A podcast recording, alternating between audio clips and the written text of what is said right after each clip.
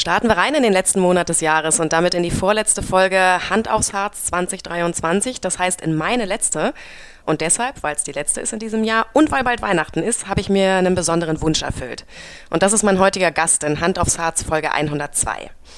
Besonderer Wunsch deshalb, weil unser Gast es eigentlich überhaupt nicht mag, über sich selbst zu sprechen.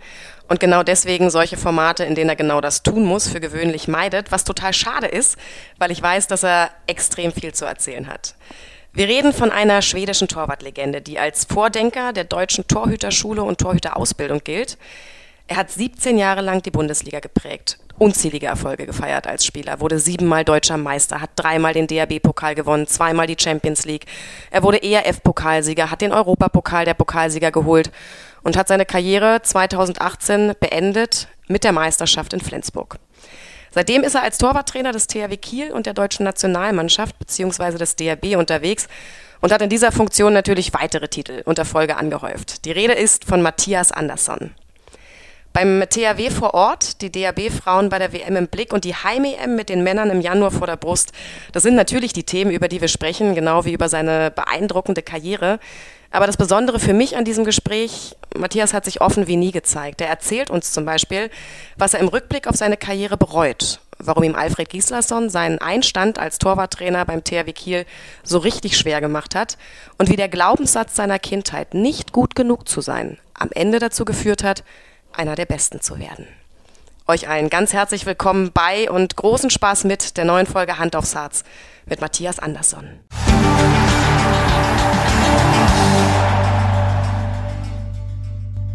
Matthias, schön, dass es geklappt hat.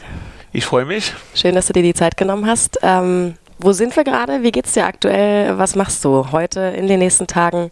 Wir sind gerade in Kiel, äh, im Hotel, wo ich halt, im Atlantik Hotel, wo ich halt immer wohne, wenn ich äh, in Kiel bin und arbeite. Und heute ist dann Training, morgen ich spiele gegen BAC und dann spielen wir am Mittwoch nochmal gegen Kolstadt in der Champions League. Und äh, ja, so, so weit geht es mir ganz gut. Mhm. Viel zu tun, viele Aufgaben, aber macht Spaß. Ich habe gehört, dieses äh, Zimmer hier im Atlantik Hotel Kiel wird mittlerweile schon Matthias Andersson Suite genannt. Ja, da habe ich schon ein paar Nächte verbracht und ein paar Tage auch und äh, ein paar Videos geguckt und so. Äh, so wie ein kleines zweites Zuhause. Ist es dir wichtig, dann tatsächlich immer im selben Zimmer zu sein? Also brauchst du diese, diese Struktur, diese Routinen für dich oder hat sich das zufällig ergeben? Also ich brauche Struktur und Routinen, mhm. auf jeden Fall. Das mit dem Zimmer hat sich eigentlich auch vom Hotel so ausgegeben, dass die es wahrscheinlich einfacher finden, dass, dass sie immer das Gleiche zuordnen. Okay, das heißt, aktuell bist du quasi in deinem oder in einem deiner drei, drei Jobs, können wir sagen, oder? Drei Jobs sind es aktuell. Ja, zwei, zweieinhalb. Zweieinhalb? Üstad? Ja, Üstad ist, ist mehr so. Äh, die halbe Stelle. Die halbe Stelle, bisschen Jugend, wo die Kinder spielen, äh, bisschen meinem Heimatverein helfen, mhm. wenn ich zu Hause bin, dass ich äh, auch mal in der Halle bin, äh, ein mhm. bisschen Jugend trainieren, Trainerausbildung, mhm. aber auch natürlich Männer und Frauen so. Aber das ist ja ja, die halbe Stelle so ein bisschen. Mhm. Dein Heimatverein, da wo alles angefangen hat, sprechen wir natürlich heute auch noch drüber. Dann kommen wir zu den beiden vollen Stellen, nämlich Torwarttrainer beim THW Kiel und äh, Torwarttrainer beim DRB. Aktuell bist du also in Kiel vor Ort, arbeitest dort mit der Mannschaft. Es läuft ja aber auch gerade die äh, Frauen-WM. Wie bist denn du da involviert? Wie, ähm, wie ist da der Kontakt vor Ort? Bist du jetzt zumindest aktuell offensichtlich nicht? Nee, wir haben ja eine Torwarttrainerin äh, mhm. für die Frauen mit äh, Jasmina Rema Jankovic. Und ähm, ich war die Woche davor, jetzt wo ich nach Kiel gefahren bin, war ich mit den Frauen in der Vorbereitung in Schweden, in Lund und Öster zwei Länderspiele. Und äh, ich verfolge es natürlich auch von hier, aber bin nicht jetzt direkt involviert, sondern mhm. nur ein bisschen unterstützend, falls es gebraucht sein sollte. Wir nehmen an einem Samstagmorgen auf. Die äh, deutsche Mannschaft hat gespielt gegen Japan, hat den Auftakt gewonnen mit einem Tor. Heute Abend ist das Spiel gegen den Iran. Und dann am Mittwochabend, also nein, am Montag, Montag. am Montagabend, genau, geht es dann gegen Polen. Polen, genau. Das heißt also am Mittwoch, wenn dieser Podcast erscheint, ist da schon ein bisschen was passiert. Äh, deswegen ist die Frage jetzt äh, gemein, weil man kann dann direkt abrechnen, ob du äh, Experte bist oder nicht. Aber gib uns eine kurze Einschätzung. Ähm, wie sieht es aus für die deutschen Frauen? Wie stehen die Chancen? Ähm, oder was sind die Ziele? Ja, das Ziel ist ja erstmal, äh, ich glaube, der siebten Platz, was dann ein Platz für die Olympia-Qualifikation bedeuten würde. Und äh, ich glaube, dass die Gruppenphase werden die alle drei Spiele gewinnen. Mhm. Da bin ich zuversichtlich und da muss man gucken, wie das nachher dann in der Hauptrunde dann aussieht. War das gegen Japan jetzt glücklich oder hoch verdient? Also 31-30 sieht ja immer erstmal danach aus, als wäre es jetzt zumindest keine klare Kiste gewesen. Was ist Japan für ein Gegner? Wie kann man das einordnen im, im Weltgeschehen des Frauenhandballs? Ja, erstmal ist ja so, ein Eröffnungsspiel ist immer bisschen schwierig, äh, ein bisschen Nervosität, mhm. äh, sind angereist mit äh, Xena Schmitz eingeschlagen, Emily Bölk angeschlagen. Ähm, aber unangenehme Gegner, die sehr eingespielt sind und ähm, Deutschland das ganze Spiel geführt, am Ende doch quasi nur unentschieden und dann hat Xenia ja, das letzte Tor gemacht mit der letzten Sekunde. Vielleicht doch am Ende ein bisschen glücklich, aber so vom Spielverlauf eigentlich auch verdient und eigentlich die zwei Punkte mitnehmen und nach vorne schauen. Was ist denn der größte Unterschied in der Arbeit mit äh, Torhüterinnen im Vergleich zu den Männern? Also ich, frage, ich bekomme die Frage tatsächlich sehr oft und äh, auch in der Trainerausbildung und so, wie ist das mit Männern, wie ist das mit Frauen? Mhm. Sage ich, ich finde das kein großer Unterschied. Ja, aber die sind ja ein bisschen kleiner und das Tor ist groß. Sag ich, ja, aber die Werferinnen sind ja auch ein bisschen kleiner als die Werfer. Das heißt, die Winkel und so mhm. äh, verändern sich ja auch. Ähm, aber natürlich ist es ein bisschen Unterschied. Ähm, aber wie man die coacht, wie man die trainiert, äh, sehe ich keinen großen Unterschied. Nein. Mhm. Gibt es menschlich Unterschiede? Einstellung, Mindset, Herangehensweise? Kann man da sagen, irgendwas ist typisch weiblich und typisch männlich? Oder geht es am mhm. Ende tatsächlich einfach um den Sport? Es geht um den Sport und ich mhm. finde, da gibt es äh, genauso viel Unterschied männlich-weiblich wie von einem Mann zu einem anderen Mann oder eine Frau zu einer anderen Frau. Ich finde, da ist kein, kein Riesenunterschied und mhm. äh, ich finde, man soll das auch nicht so trennen immer. THW Kiel, die zweite volle Stelle die, mit der du quasi aktuell ähm, jetzt vor Ort hier beschäftigt bist. Was ist denn gerade deine größte Herausforderung als Torwarttrainer des THW Kiel? Puh, die größte Herausforderung, es gibt immer viele Herausforderungen. Das ist natürlich in so einer Saison mit der Anzahl der Spiele erstmal, dass jeden, bei jedem Spiel die Leistung gebracht wird, aber mhm. natürlich auch gleichzeitig eine Form von Entwicklung bei den Toten auch stattfindet, dass man diesen Zwiegespalt halt hinkriegt, dass man auch in den wenigen Trainingseinheiten mit viel Druck auch an die Sachen Fokus legt, wo man vielleicht auch langfristig arbeiten möchte. Wie oft bist du vor Ort? Ich würde sagen, im Durchschnitt äh, eine Woche pro Monat, äh, ob das dann eine Woche ist oder zweimal vier Tage oder so. Das ist je nach dem Spielplan.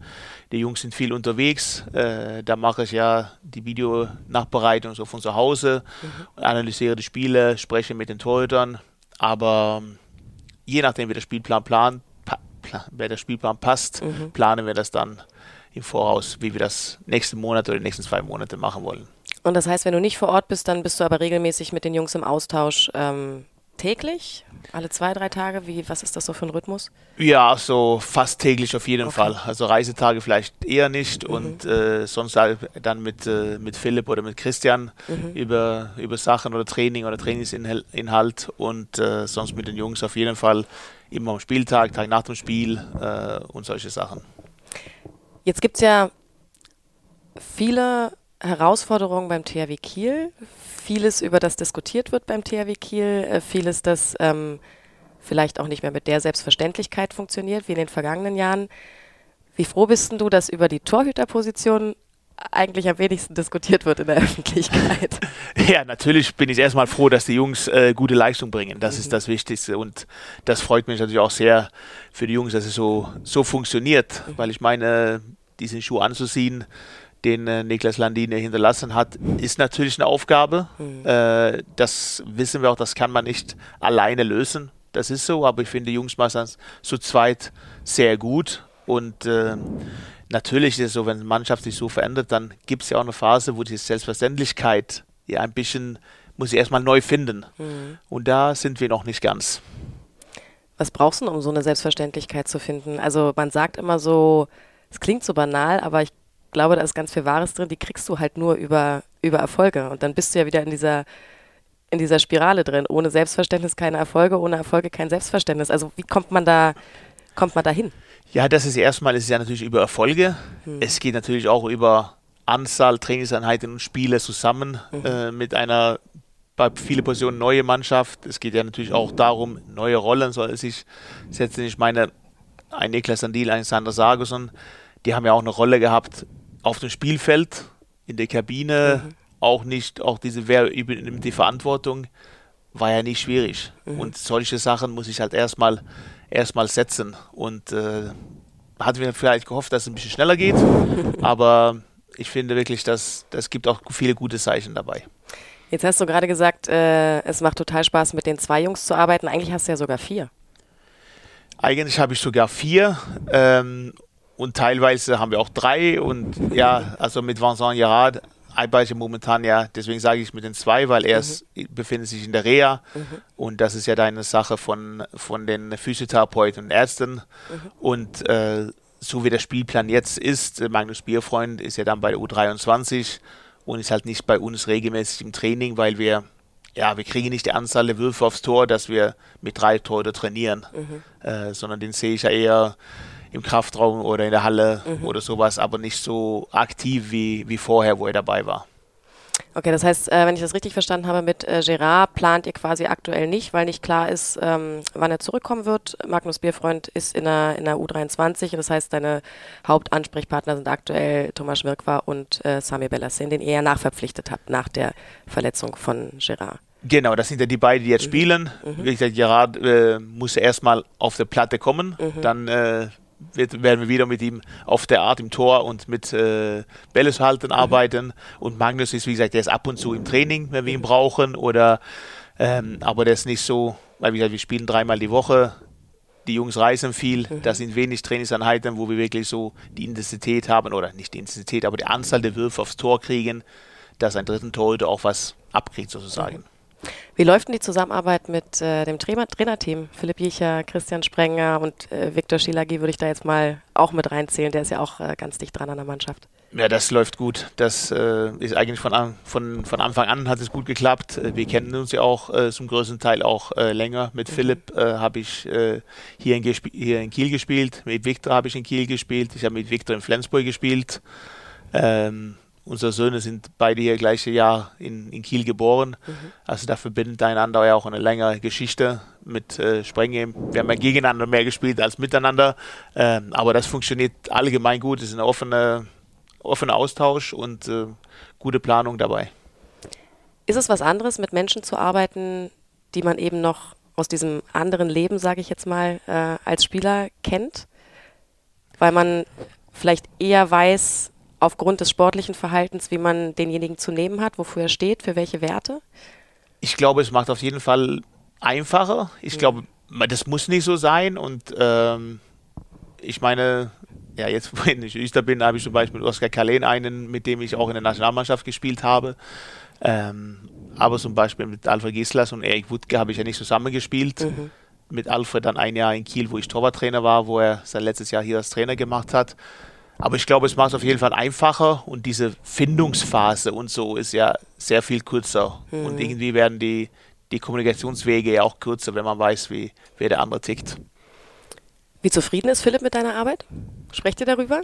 Ich glaube, das musst du Philipp fragen. Ich glaube, solange die Tore halten, dann, dann ist er zufrieden. Wenn die weniger halten, dann äh, ist er nicht so zufrieden. Nee, Spaß beiseite. Ich glaube, dass er zufrieden ist. Äh, darüber reden wir natürlich auch und äh, ja, aber natürlich äh, geht es ja immer darum, die Leistung zu bringen. So wie, wie im Leistungssport ist es ja so. Mhm. Äh, was gestern war, war halt gut, aber das Wichtige ist, was morgen kommt.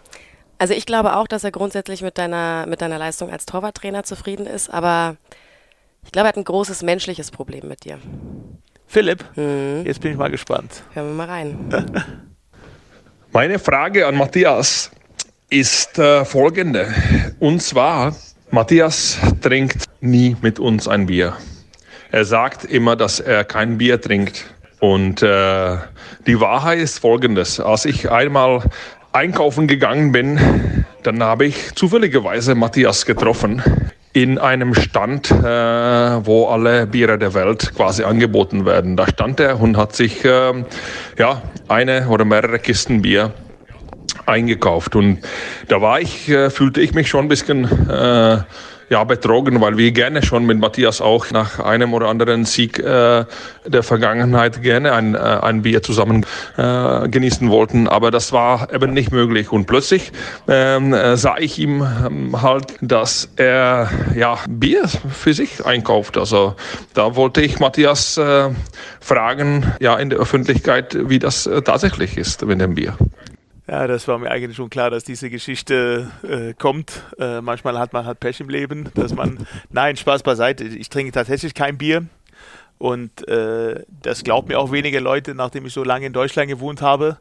Äh, manchmal muss man aber halt, wenn man dann nach Hause fährt, nach Schweden, gibt es halt Leute, die sagen, kannst du mir ein bisschen was Bier, Bier mitbringen, weil es gibt eine Auswahl in Deutschland und äh, gerade in der Situation hat Philipp dann mich erwischt oder hat gesehen und seitdem ist es ja ein lediges Thema wieder, ob ich doch kein Bier trinke. Und letztens jetzt auch nach dem Sieg gegen Paris am Donnerstag kam das auch direkt von Victor, willst du jetzt ein Bier mit uns trinken oder gehst du geheim dann ins Hotel ein Bier trinken? Und äh, damit muss ich ja leben, aber nee, ich trinke immer noch kein Bier. Aber du bist äh, begeisterter Rotweintrinker. Kannst du nicht die Jungs überreden, mit dir einfach ein gutes Glas Rotwein nach so einem Sieg zu trinken? Ich glaube, Alfred hat das doch auch regelmäßig gemacht, oder? Ja, ich glaube, so nach dem Spiel in der Kabine ist es halt vielleicht nicht das. Das hätte mal was, Stilwechsel. Ja, das hätte mal vielleicht mal was, aber das gehört vielleicht auch ein bisschen andere Orga dazu mit, mit Gläser und so weiter. Aber das machen wir lieber dann äh, in Ruhe zu Hause bei jemandem, wenn es passt, haben wir auch schon mal gemacht. Mhm. Natürlich sehr, sehr nette Runden. Ähm, aber das mit dem Bier, das ist halt, ähm, das ist immer spannend, wenn neue Leute in die Mannschaft kommen oder wenn ich irgendwo hinkomme und sage, ja, und was trinkst du? Trinkst du ein Bier? Sag ich, nee, wieso nicht? Ja, ich trinke kein Bier. Ja, aber du bist ja so lange in Deutschland.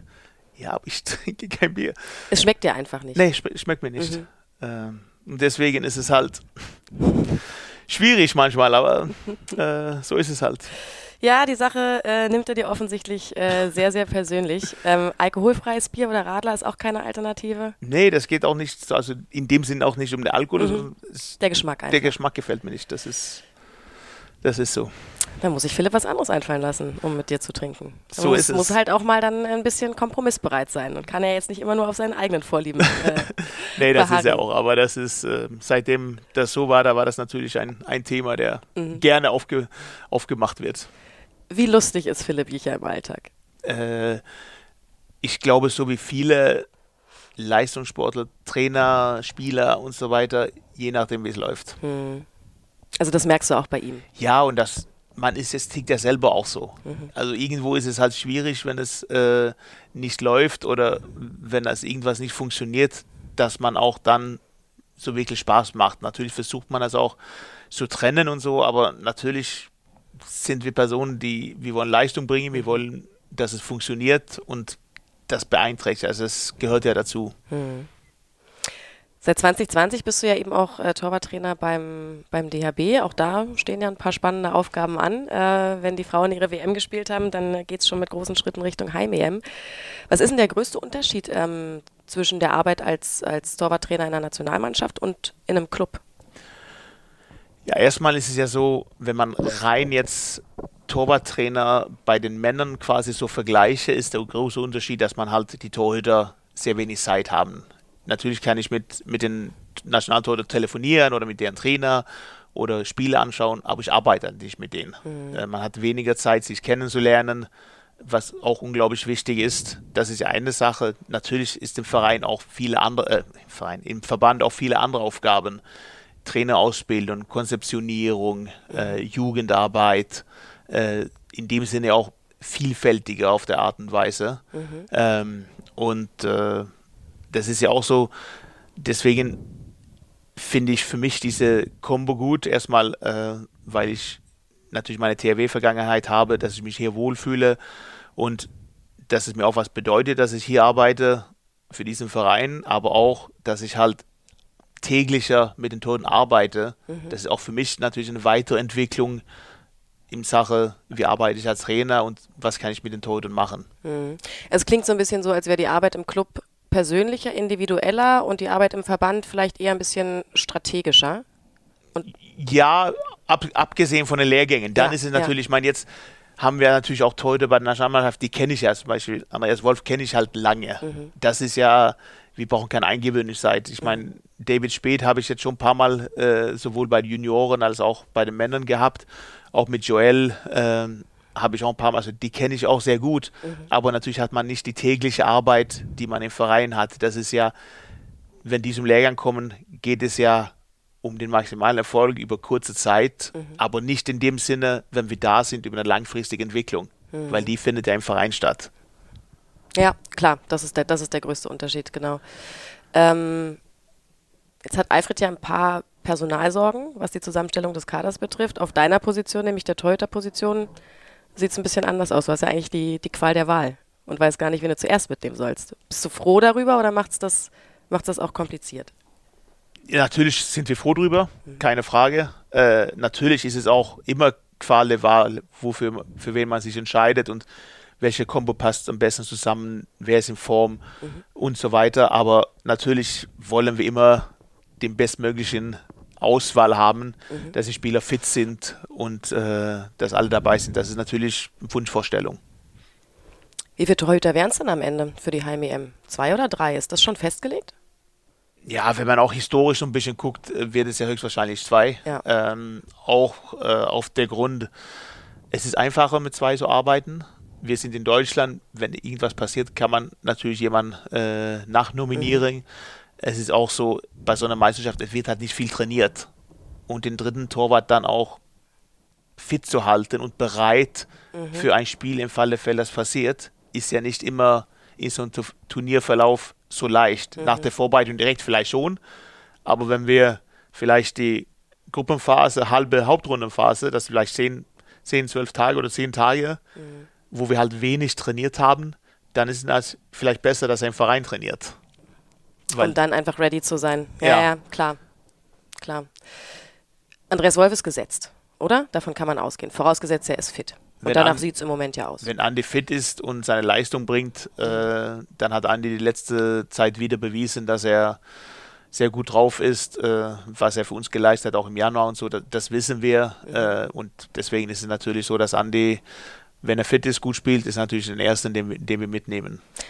Wann entscheidet sich die Position Nummer zwei final oder gibt es da bei euch intern schon Tendenzen in eine bestimmte Richtung? Äh, das entscheidet sich final, wenn wir den Kader nominieren, äh, Mitte Dezember. Was muss denn, was muss denn der zweite Torhüter neben Andreas Wolf für ein, für ein Typ sein? Also ich glaube, es geht ja bei, bei, der, bei der Zusammenstellung von Torwart-Duos auch immer darum, dass man sich im Idealfall ergänzt, was Stärken, Schwächen, aber auch vielleicht das Menschliche betrifft, oder spielt das gar keine Rolle? Ja, natürlich spielt es auch eine Rolle. Ähm, er muss halt äh, Leistung bringen können. Äh, die müssen gut zusammen sich, wie gesagt, ergänzen, sowohl sportlich als auch, als auch menschlich. Mhm. Äh, ich sage das auch immer, man kann als Trainer halt nicht zwingen, dass die beiden Tore beste Freunde sind. Mhm. Das gehört ja einer Persönlichkeit dazu. Das ist nicht immer so. Man kann sie aber hinkriegen oder zwingen, dass sie sich respektieren mhm. und zusammenarbeiten. Und das ist ja bei bei allen auf diesem Niveau fast so, aber es ist trotzdem ein Unterschied, äh, wie Tore zusammenpassen und auch sportlich, äh, wie die zusammenpassen haben. Wir wollen eigentlich die besten beiden Torhüter und die werden sich dann auch äh, gut ergänzen. Wer entscheidet denn am Ende, wer im Tor steht? Alfred oder du? Also natürlich ist es so, dass Alfred als, äh, als Bundestrainer äh, die Hauptverantwortung trägt und die letzte Entscheidung immer hat. Äh, so soll es auch sein. Ähm, aber wir sprechen auch drüber, auch vor der Nominierung und auch äh, im Spiel und so. Aber natürlich liegt die letzte Entscheidung immer, immer bei Alfred. Mhm. Wie ist denn deine Gefühlslage aktuell, wenn du auf diese Heim-EM guckst? Ich meine, du hast auf der einen Seite ein wahrscheinlich ziemlich cooles Event, äh, EM im eigenen Land, immer was Besonderes, volle Hallen, großartige Stimmung. Und du hast auf der anderen Seite eben, wie wir es eben schon angesprochen haben, ähm, die personellen Probleme, die äh, Baustellen, die Alfred ähm, beackern muss. Du hast Stimmen von außen, die sagen, Deutschland äh, hat keine Chance, da in irgendeiner Form zur Weltspitze dazuzugehören. Du hast auf der anderen Seite Stefan Kretschmer, der sagt, ey, ich glaube richtig an das Team und da kann richtig was entstehen, einfach aufgrund der Tatsache, dass es zu Hause stattfindet. Wo in dieser ganzen äh, Gefühlsgemengelage befindest du dich aktuell?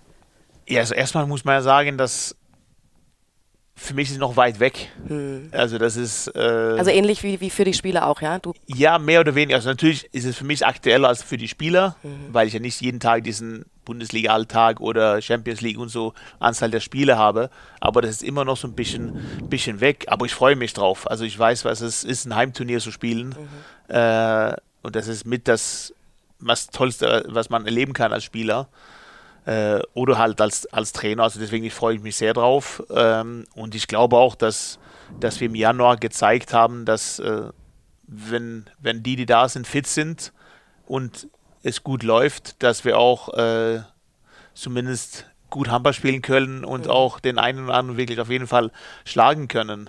Und ich meine, ich glaube, das hat wenig auch geglaubt, dass wir bei der WM den fünften Platz belegen.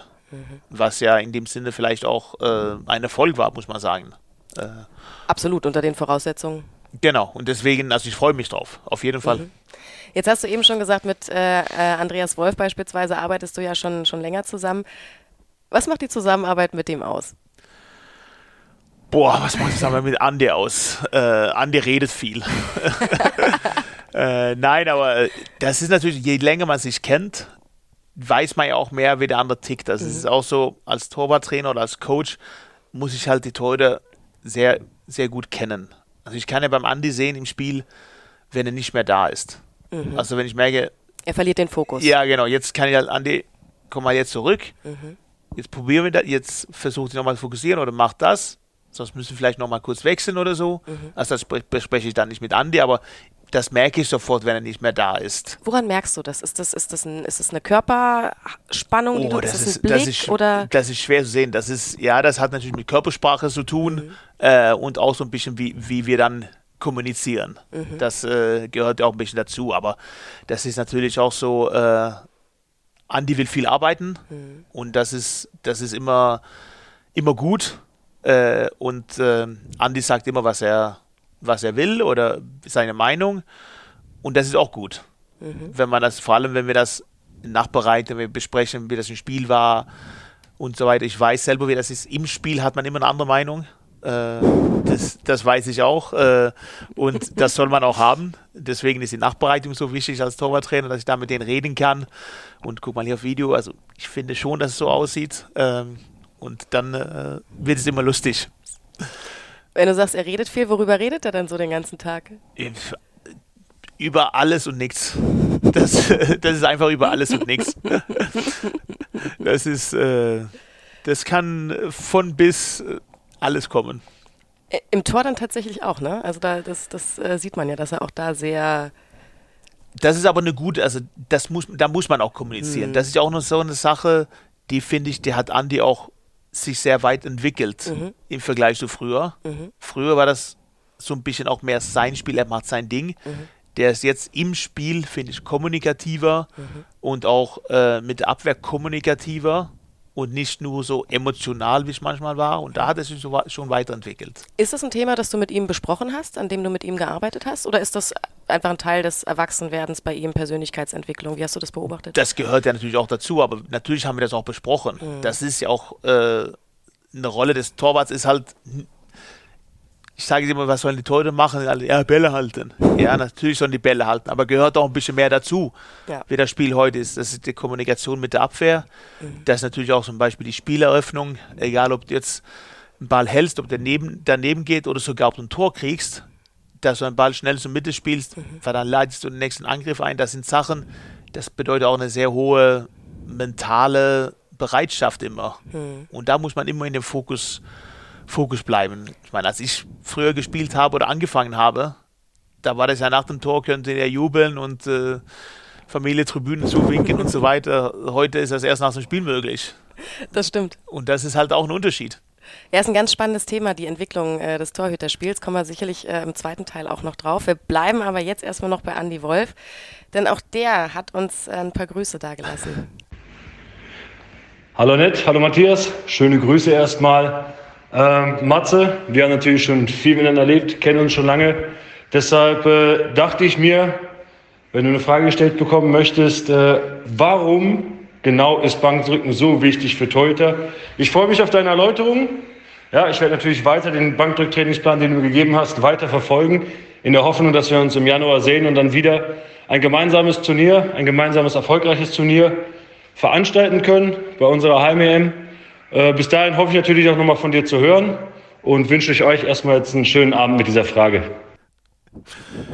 Ja, also man äh, weiß immer, was von gewissen Leuten kommt. Äh, ist, Damit war zu rechnen mit dem Thema Bankdrücken. Ja, das ist natürlich auch so ein Thema. Ähm, wir reden immer darüber, dass das ist vielleicht nicht das Wichtigste für die Torhüter, das Bankdrücken. Mhm. Für Andi ist es aber sehr wichtig.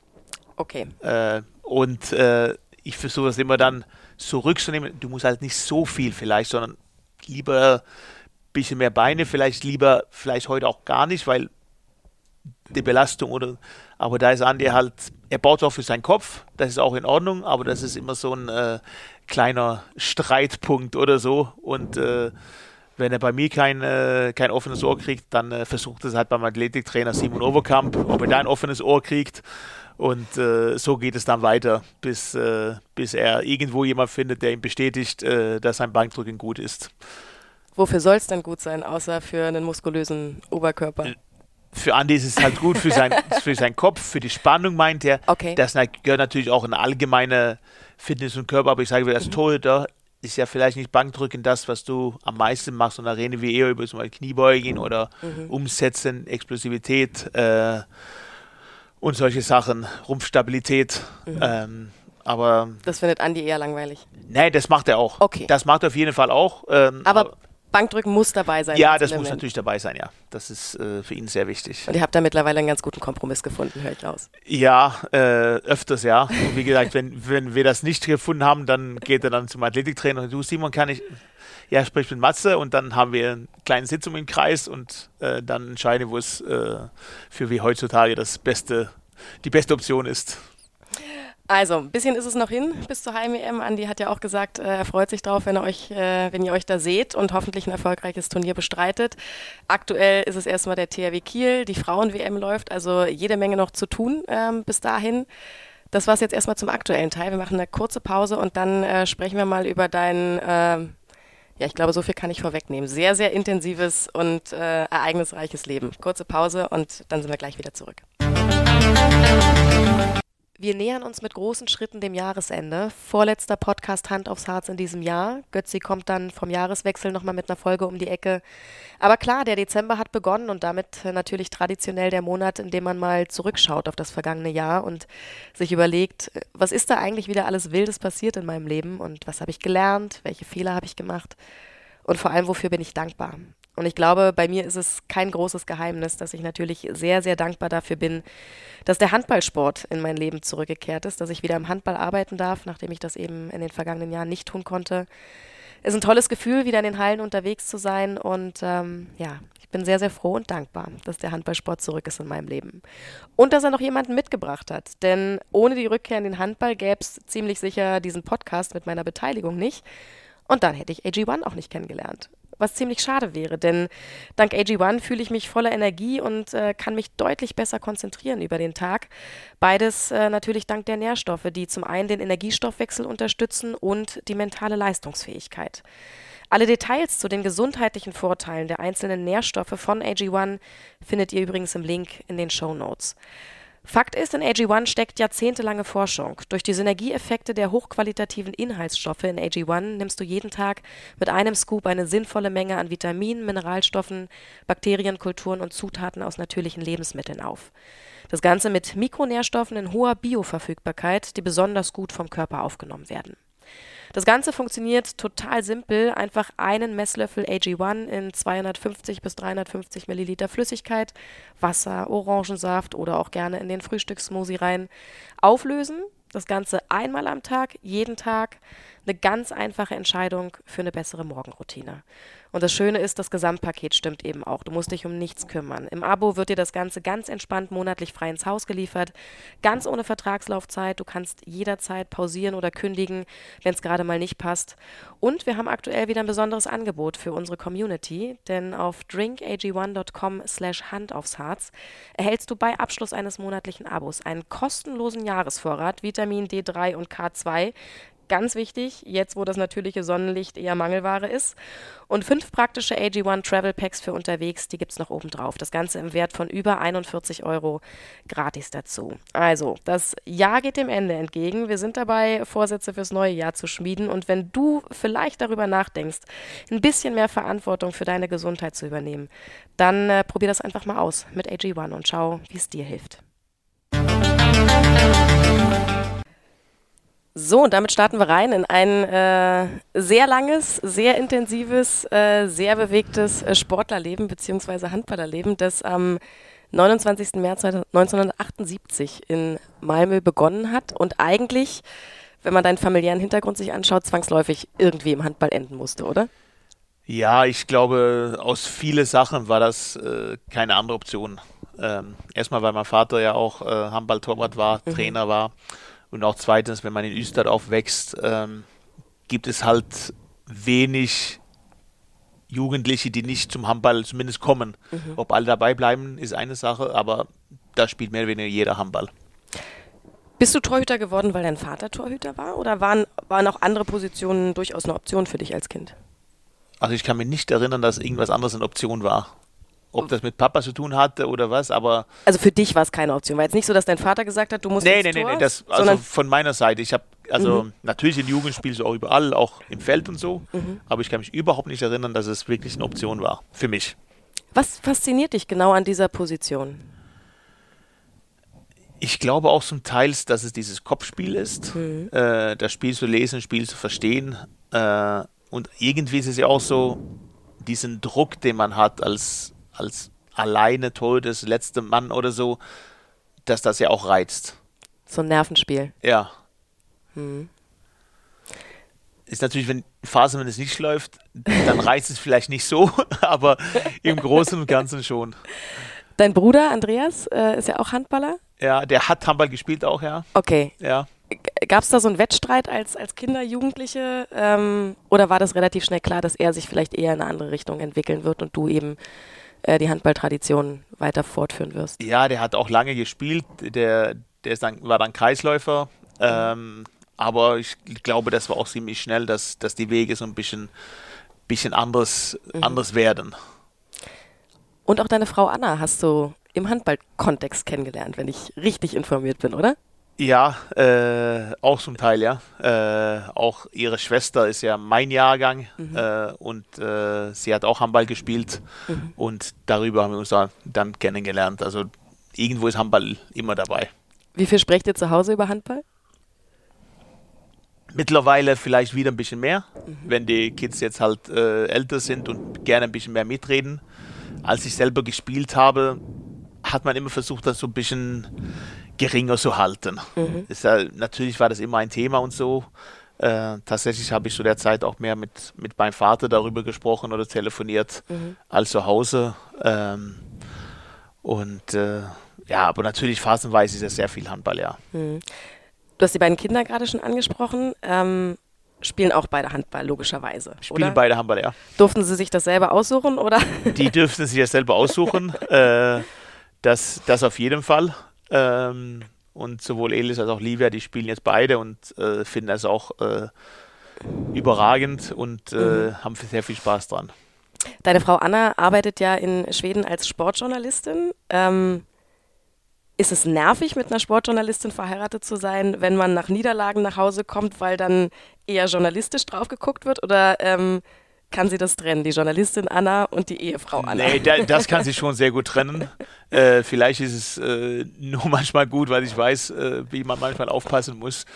Man was man sagt. Man, was man sagt und wie es dann äh, rüber. Nee, Spaß beiseite. Aber natürlich ist das, die Sportverbindung macht es natürlich einfacher. Mhm. Das, äh, das glaube ich schon. Und auch so das Verständnis für, wie das Leben ist als, als Sportler. Mhm. Begonnen hat handballerisch alles, das hast du ja eben schon angesprochen, in, in Östert, in deinem äh, Heimatverein, hast da ähm, die Jugend gespielt und eben auch die ersten Profijahre. Und du hast eben ja auch schon gesagt, wenn man dort aufwächst, dort lebt, dann ähm, gibt es eigentlich kaum eine andere Möglichkeit, als Handball zu spielen. Nimm uns mal mit in diesen Handballort Östert. Warum ist das da so? Wie, wie dominant ist das Thema Handball? Erstmal ist ja Tradition. Mhm. Äh, und wir haben ja quasi zwei Vereine und ich glaube insgesamt jeden Jahrgang 60 Jungs, 25, 30 Mädels, mhm. die halt Handball spielen. Äh, wurde 2016 wurde die alte, 15, 16 wurde die alte Halle abgerissen, da wurde eine neue Halle gebaut mit drei Trainingshallen, mhm. wo man dann das eine Feld halt das Spielfeld machen kann. Aber das reicht kaum noch aus, weil halt vor allem mit Harz dann darf nur in der Halle gespielt werden und alle spielen an Handball. Irgendwie kommst du immer ein Handball, weil du hast immer einen Kumpel und eine Freundin, die spielen Handball. Äh, ich gehe auch mal mit, mhm. ich probiere es auch mal mit. Und äh, es wird sehr viel Handball gesprochen. Ich meine, es gibt auch Leichtathletik, was auch äh, Livia macht, äh, ist auch ein sehr guter Leichtathletikverein. Äh, es gibt natürlich auch Fußball und Turnen und so, aber irgendwie auch Schwimmen, aber irgendwie alle kommen zum Handball. Mhm. Das ist, äh, ich habe selber auch Fußball gespielt erstmal, aber alle haben dann auch Handball gespielt dominierendes Thema. Ja, das ist halt so. Und äh, wie gesagt, irgendwie kommen, kommen alle zu Handball und natürlich auch ja. Tradition, wenn du dann immer auch gut in Handball vor Ort schauen kannst. Du hast Vorbilder, mhm. die, dann, die du dann auch sehen kannst. Äh, dann ist natürlich macht es auch Spaß. Mhm. Ja, ich kenne das so ein bisschen. Ähm, ich komme aus einem Dorf, wo, wo Handball die dominierende Sportart ist ähm, und wo es im Prinzip ähnlich war. Du bist nicht dran vorbeigekommen. Die entscheidende Frage ist dann, wer, wer bleibt dabei und wer macht halt auch wirklich weiter in einem bestimmten Alter. Du hast dort jemanden kennengelernt oder mit jemandem zusammen gespielt, der bis heute einer deiner, einer deiner engsten Vertrauten und, und Weggefährten ist. Mats Olsson. Ja. Also Mats äh, ist nach Öster gekommen. Ich glaube, er war 36, ich war 17 oder so. Mhm. Da haben wir zusammen gespielt und äh, für mich als, als jungen Torwart war natürlich äh, das Beste, was mir passieren konnte. Ich meine, ich hatte meinen Vater immer als Trainer gehabt und so, mhm. aber da kommt jemand mit dieser internationalen Erfahrung, Nationalspieler und so und das war halt für mich äh, unglaublich wichtig und seitdem sind wir auch, wir sind sehr gut befreundet. Mhm. Wir arbeiten immer noch zusammen, äh, jetzt auch als Trainer äh, mit Austausch und Weiterentwicklung und so und das ist natürlich, äh, ja, hat viel für meine Karriere bedeutet, auf jeden Fall. Was macht denn eure Beziehung aus, bei, gerade bei diesem riesen Altersunterschied? Sind jetzt fast 20 Jahre, die, die zwischen euch liegen. Ich glaube, die Denkweise, mhm. dass wir beide der gleiche Denkweise über den Sport, äh, über das Torhüterspiel äh, haben, dass wir das auch so über Jahre halt entwickelt haben, äh, glaube ich, das ist das, das Besondere. Hast du diese Denkweise von dir aus schon gehabt, als du Mats kennengelernt hast, oder hast du sie durch Mats erlernt, durch dieses ne, Lernen an Vorbildern? Ich glaube, es gibt immer so gewisse Sachen hat man, glaube ich, schon immer als, als Person, wenn man aufwächst. Mhm. Ähm, aber ich habe natürlich viel von meinem Vater mitgekriegt, äh, weil er mich ja, ja in Österreich fast die ganze Zeit trainiert hat. Ähm, dann natürlich mit Mats ein paar andere Inputs gekriegt, Impulse gekriegt und mhm. das hat natürlich nochmal geprägt. Dann ist es immer ich glaube, man nimmt auch von jedem Trainer oder so, nimmt man irgendwas mit. Hm. Du hast eben gesagt, ihr habt die gleiche Denkweise über den, über den Handball, über das Torhüterspiel. Was ist denn eure Denkweise? Ja, das ist ja, es geht ja im Endeffekt auch um den Ball zu halten. Ähm, es ist nicht immer so wichtig, mit welcher Technik du machst, sondern nur, wie bringe ich mich in der Position, mhm. um den Ball richtig halten zu können. Was mache ich aus dieser Situation? Wie lese ich das? Wie bereite ich mich vor? Wie bereite ich mich nach? Mhm. Wie professionell gehe ich damit um? Äh, also dieses ganze Thema halt als Profisportler, aber auch wie gehe ich mit der Situation als Torhüter um im Training, vor dem Spiel, während des Spiels, nach dem Spiel. Mhm. Es ist halt nicht so ein äh, Ein- und Ausschalter, das gibt es halt nicht.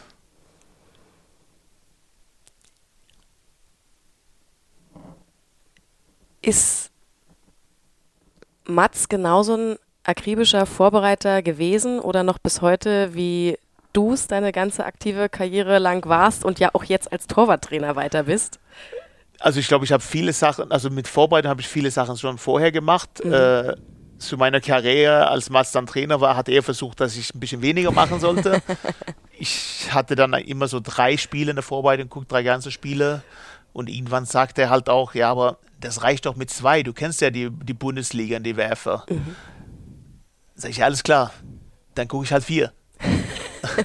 und das war nicht, um mal zu provozieren, das war eher so, äh, Ende meiner Karriere war das natürlich auch äh, größeren Kader als am Anfang, mhm. mehr Spieler. Ich wollte immer von allen Spielern was gesehen haben. Mhm. Ähm, und ab und zu waren Spieler verletzt und so, deswegen habe ich dann vielleicht lieber vier Spiele geguckt als drei. Und äh, ja, wenn ich heutzutage nachzählen würde, wie viele Stunden ich Video geguckt habe, hätte ich mir natürlich einiges äh, sparen können. Und äh, das ist vielleicht eigentlich das, die einzige Sache, die ich so ein bisschen mit meiner Karriere so bereue, dass ich halt das nicht ein bisschen locker sehen konnte, das nicht ein bisschen mehr genießen konnte, mhm. als ich mittendrin war. Das glaube ich ist das, was, was äh, ich so ein bisschen im Nachgang bereue. Ja, weil es dann irgendwann vorbei ist und du feststellst, jetzt, ich, dieses Genießen kann man ja eben nicht nachholen. Nein, mhm. aber das war für mich auch, es war halt für mich nur diesen Weg halt. Mhm. Also ich bin auch damit aufgewachsen, äh, du bist viel zu klein, du wirst nie was werden. Mhm. Äh, da hast du natürlich auch so ein bisschen ja, diesen, ich will den zeigen und irgendwie auch dieses, es ist so schmaler Grad, dieser Erfolg oder Misserfolg, mhm. äh, Leistung oder Nicht-Leistung. Und für mich gab es halt nur den Weg, das zu 110% so zu machen, mhm. was ich äh, dachte, meinte, richtig war. Ähm, und da hätte ich mich vielleicht, es hätte mich nicht geschadet, wenn ich es ein bisschen locker gesehen hätte, das glaube ich schon. Ja, weil du aber eben ne, mit diesem Glaubenssatz, ähm, ich bin zu klein, ich bin nicht genug, ich schaff's nicht, eben versucht hast, über harte Arbeit einfach zu kompensieren. Und ich meine, es gibt ja auch, auch äh, diesen Spruch, ähm, harte Arbeit schlägt am Ende auch Talent. Also es ist ja, es ist ja beides, es gehört ja dazu.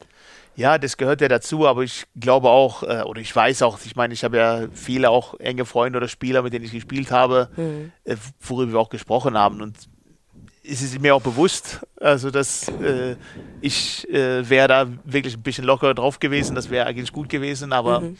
kann man halt nicht ändern. Äh, und äh, gibt es andere gute Sachen, die man halt mitnimmt. Absolut. Und vielleicht ist ja das, das Video gucken für dich von der Bedeutung her so wie das Armdrücken für Andy Wolf. ja, natürlich. Nee, aber Nicht Armdrücken, Bankdrücken. Ja, sowas. aber das ist ja, das ist ja, für mich ging es natürlich darum, auch, dass ich vorbereitet ins Spiel gehe. Mhm. Dass ich nach dem Spiel auch nicht sage, du hast deine Arbeit nicht gemacht. Mhm. Dass ich mich selber nicht halt sagen konnte nach dem Spiel, wenn es nicht läuft und dann sage, ja, heute lief es nicht, aber ich habe auch nicht meine Arbeit vorher gemacht. Mhm. Weil das ist ein Scheißgefühl. Und Vorbereitung bringt ja auch Sicherheit. Also mir geht es auch so, je, je besser ich vorbereitet bin auf einen Job, umso, mit, mit, umso mehr Selbstverständnis habe ich in dem Moment, wo ich da stehe. Also das, ich glaube, wenn man so ein Charaktertyp ist wie du und ich glaube ich auch ein Stück weit, dann, dann braucht man das halt einfach als, als Fundament ja, seiner Arbeit. Deswegen, ich kriege ich auch oft die Frage und ich sehe das ja auch bei den Vorträgen oder bei der Ausbildung so, ja, wie viel hilft die Videoanalyse dann? Ja, das kann mal vielleicht ein Wurf sein. Mhm. Oder eine Parade oder mhm. manchmal fünf, manchmal gar keine. Genau, manchmal guckst du fünf Stunden und nimmst aber vielleicht nur diese eine Szene mit, die am Ende des Spiels aber die entscheidende ist. Ja, oder es passiert gar nicht. Aber auch das. aber auf jeden Fall hast du da ein Gefühl, wenn du ins Spiel gehst, du bist sicher. Mhm. Tobias hat auch oft zu mir gesagt in Flensburg. Tobias Karlsson. Ja, genau, Entschuldigung. Mhm. Tobias Karlsson hat oft zu mir gesagt, äh, du musst halt nicht so viel Video gucken. Wir kriegen das auch so hin. Ja, ich weiß, sage ich, aber wir machen es trotzdem. Und Tobias habe ich dann eher davon überzeugt, dass er mit mir Video guckt, äh, damit wir uns da auch einen Plan machen konnten, Austausch mhm. äh, machen konnten. Und das ist natürlich auch eine Weiterentwicklung. Zu Tobias kommen wir natürlich äh, später auch nochmal. Ähm, auch ein ja, sehr, sehr enger Freund, glaube ich, so kann man es ganz klar sagen, durch den Handball für dich geworden. Aber lass uns ähm, in der Historie vielleicht einmal weitergehen. Dezember 96 war dann das Debüt in der schwedischen Nationalmannschaft. Und wenn ich jetzt nicht ganz blöd bin, dann warst du 18 zu dem Zeitpunkt. Ja. Kannst du dich noch an den Tag erinnern, als, als der Anruf kam? Ja. Wie war's? Das war erstmal so ein bisschen Überlegung, ist das jetzt wirklich echt oder so, ja, aber vielleicht darf ich ein bisschen mittrainieren halt. Mhm. Also so auf der Art. Mhm. Äh, aber es ist natürlich, war natürlich eine riesen Ehre. Und die Zahlen lassen sich auch sehen. Also ihr habt dann ihr habt zweimal Silber geholt bei, äh, bei Turnieren mit der Juniorennationalmannschaft. Ähm, einmal Gold, einmal Silber. Einmal Gold, einmal Silber, okay. Na, nein, du hast, äh, du hast ähm, alles Recht der Welt, mich hier zu korrigieren. Ähm, 53 Spiele für die Junioren-Nationalmannschaften. Dich schätze ich als Typ ein, du weißt, wie viele Spiele du gemacht hast. Also könntest mich die, auch. Die Spiele weiß ich tatsächlich nicht mehr, aber okay. wenn du das sagst, dann stimmt es bestimmt. Du bist ja auch vorbereitet. Und 150 für die A-Nationalmannschaft. Europameister 2000, Olympiasilber 2012. Gibt es einen Moment in deiner Nationalmannschaftskarriere, den du, den du nicht missen möchtest, jetzt mal unabhängig von, von den Erfolgen vielleicht? Nein, ich glaube tatsächlich, dass es äh, natürlich das erste Länderspiel, mhm. ähm, aber auch. Äh, das, ja, war, das war gegen wen und wie ging es aus? Du weißt sowas. Das war gegen Ägypten. Mhm. Wir haben gewonnen, aber wie es ausging, weiß ich okay. nicht. Ich weiß nochmal, mein, mein erstes Richtiges, wo ich gespielt habe, war tatsächlich in Deutschland. Mhm. Gegen Deutschland äh, sollte ich nur die, die äh, das war glaube ich im Herbst, das folgende Jahr, glaube ich 97 im Herbst oder so, ähm, sollte ich, ich glaube sogar, dass es in Dresden war. Bin mir nicht mehr sicher. Und ähm, sollte nur die letzten zehn Minuten erste Halbzeit spielen. Mhm. War halt so von Bengt Joas und so eine Art, jemanden reinzubringen und weniger Druck. Und dann lief es halt gut, dann habe ich der Rest des Spiels auch gespielt. Mhm. Und das war so ein Moment, aber auch, muss ich sagen, diese Reise, die wir vor dem Olympia 2012 gemacht haben, wo wir im Juni erstmal das WM-Quali für 13 gescheitert sind. Mhm. Eine Woche Pause und dann den ganzen Sommer halt auf diese, auf das Olympia in London halt gearbeitet haben. Und das war ja auch da, wo ich mein, also wieder zurückkam zur Nationalmannschaft, da hatte ich eine Jahre nicht gespielt. Mhm. Und diese Reise von diesem Misserfolg zum Erfolg, das war halt was, was Besonderes. Weil es den Erfolg nochmal süßer schmecken lässt, wenn man aus dem Misserfolg kommt, weil man, weil man ihn, wir waren vorhin beim Thema genießen, weil man so einen Erfolg vielleicht auch mehr genießen kann? Ja, aber das war so völlig unerwartet. Hm. Das ist ja auch so, mit, mit einer Nationalmannschaft hast du eigentlich nie Zeit. Mhm. Du hast nur Zeit, wenn du dich für Olympia qualifizierst und im Sommer dann Vorbereitung hast. Mhm. Und äh, wie gesagt, auch dieses, dass wir mit einem Tor dann ausgeschieden sind in der, in der WM-Quali und dann direkt dann mit der Vorbereitung auf die Olympia und dann halt auch als Mannschaft auch, das war halt was Besonderes. Äh, nicht vielleicht nur den Erfolg dann bei Olympia, weil das völlig unerwartet, aber so die Reise darauf hin über den Sommer. Mhm. Ist so eine Reise, also klar, ne, du entwickelst dich als Team, aber ist das auch eine, so eine individuelle Reise immer, wo du als, als Mensch auch merkst, dass du dich weiterentwickelst, dass du wächst? Man lernt auf jeden Fall Sachen kennen. Hm. Äh, ich weiß auch, wir haben da so eine Sitzung gehabt, nur mit dem Mentaltrainer, als wir uns wieder getroffen haben im Sommer. Äh, es war eigentlich eine Mannschaft, wo wir viele Spieler sich kannten und so, aber wo er halt äh, so die Frage in den Raum gestellt hat, ob alle so wissen, wie möchte der andere behandelt werden, wenn es läuft oder nicht läuft. Mhm. Und das war halt, glaube ich, auch für viele, auch für mich selbst so ein, so ein bisschen Weckruf. Das weiß vielleicht nicht jeder. Mhm. Also ich zum Beispiel, ich bräuchte halt nicht angeschrien werden. Das war nie, nie mein Ding. Mhm. Äh, das hat mir nichts geholfen, wo, wo vielleicht ein anderer möchte angeschrien werden. Bist du angeschrien worden von Trainern? Oh, bestimmt oft. Wir müssen nicht über Namen reden. Ja. Aber wie reagierst du dann, wenn du, wenn du, oder wie hast du reagiert, wenn du angeschrien also für wurdest? Mich, für mich, hast du gesagt, hey, das hilft mir nicht? Ja, ich habe gemerkt, dass mir nicht hilft. Du hast äh, es aber nicht gesagt, sondern du hast es dann nee, über dich ergehen nicht, lassen. Ich habe es nicht gesagt. Abhaken und. Ich habe natürlich, natürlich auch in der Jugend bin ich natürlich auch vom Training nach Hause geschickt worden von meinem Vater, weil er meinte, dass ich Scheiße gebaut habe oder mich daneben benommen habe ein, zwei Mal. Äh, ist natürlich auch passiert. Ähm, und äh, ja, ich bin halt eher so ein Typ, ich brauche halt Sicherheit mhm. und klare Kommunikation und so. Mhm. Und direkte Kommunikation ist auch kein Problem. Mhm. Ähm, aber so dieses, es ist ja auch so ein bisschen als Torhüter. Zu kämpfen ist halt schlecht. Mhm. Weil wenn du kämpfst, das kannst du vielleicht als Feldspieler, du kannst mit mehr Körperkontakt, du kannst einen Schritt mehr machen, aber wenn du als Torhüter kämpfst, dann verkrampfst du, mhm. dann siehst du die Situation vor dir nicht so genau. Mhm. Entweder bist du zu früh unterwegs oder du verkrampfst bis zu spät. Also mhm. das ist halt eher kontraproduktiv. Ja, das stimmt. Äh, total spannender Ansatz, aber klar, du gehst halt eher, Kämpfen hat ja immer was mit Widerstand zu tun und den hast du halt als Torhüter ja nicht wirklich. Nee, und dann wird, ja. oft ist es ja diese Anspannung dann, ja. der wird höher und größer und ja. das willst du halt nicht im Tor. Hm. Bevor deine ähm, internationale Reise dann irgendwann losging, bist du 1999 einmal noch innerhalb Schwedens äh, gewechselt. Wie schwer ist es dir damals gefallen, Üstad, deinen Heimatverein zu verlassen? Und warum bist du diesen Schritt gegangen? Weil wir abgestiegen waren mhm. und ich wollte erste Liga spielen mhm. und äh, wollte halt auch erstmal in Schweden umziehen, alleine wohnen, bevor ich halt ins Ausland umziehe und alleine wohne. Es ist halt so So, und das war natürlich auch ein, äh, ein neues Erlebnis. Du bist da dann in der Saison 2000, 2001 zum besten Torhüter und zum wertvollsten Spieler in Schweden gewählt worden und ähm, auch fürs All-Star-Team nominiert worden. War das dann so die Zeit, wo du gemerkt hast, okay, ich kann mit dem, was ich hier tue, was richtig Großes erreichen und ich bin bereit für das Handballleben außerhalb meiner Landesgrenzen? Ich glaube eigentlich, dass es schon viel früher war, weil bei mir, es gab halt nur Handball. Mhm. Ich äh, habe halt in der Schule mitgeschrieben, zugehört, damit ich weniger Hausaufgaben machen müsste, weil ich direkt von der Schule halt in der Halle gegangen bin, dann mit der einen Mannschaft trainiert, ein bisschen Schularbeit mit der anderen Mannschaft trainiert. So war das viele Jahre und es gab halt nichts anderes als Handball. Die Jugendmannschaft, wo ich gespielt habe, wir waren sehr erfolgreich. Wir haben auch alles gewonnen in Schweden, also alle schwedische Meisterschaften in Jugend und so. Und das hat es natürlich auch einfacher gemacht, weil man diesen Erfolg hat. Und äh, aber natürlich ist jeden so Schritt ist ja auch eine Art Bestätigung. Aber das ist eine super intrinsische Motivation für Gutsein in der Schule, damit man mehr Zeit hat, um Handball zu spielen. Ja, Also als Vater oder Mutter würde ich da drauf gucken und sagen, er hat's verstanden. Großartig. Nein, aber das ist ja so, äh, die Schule ist ja auch wichtig, war ja auch für mich wichtig. Ähm, aber ich hatte es auch in der Schule dann auch gelernt, dass wenn man auch mitschreibt, dann lernt man auch besser. Von daher schreibe ich auch oder zeichne auch auf immer mit, wenn ich meine Videos gucke, weil ich gelernt habe, man, dann lernt man besser. Äh, und das verkürzt dann hoffentlich die Zeit. Deine erste Station im, Aushalt war, äh, im Ausland war dann äh, direkt mal Barcelona. Ja, das war ja auch ein, auch ein Zufall, äh, weil David Baufetz sich das Kreuzbein gerissen hat.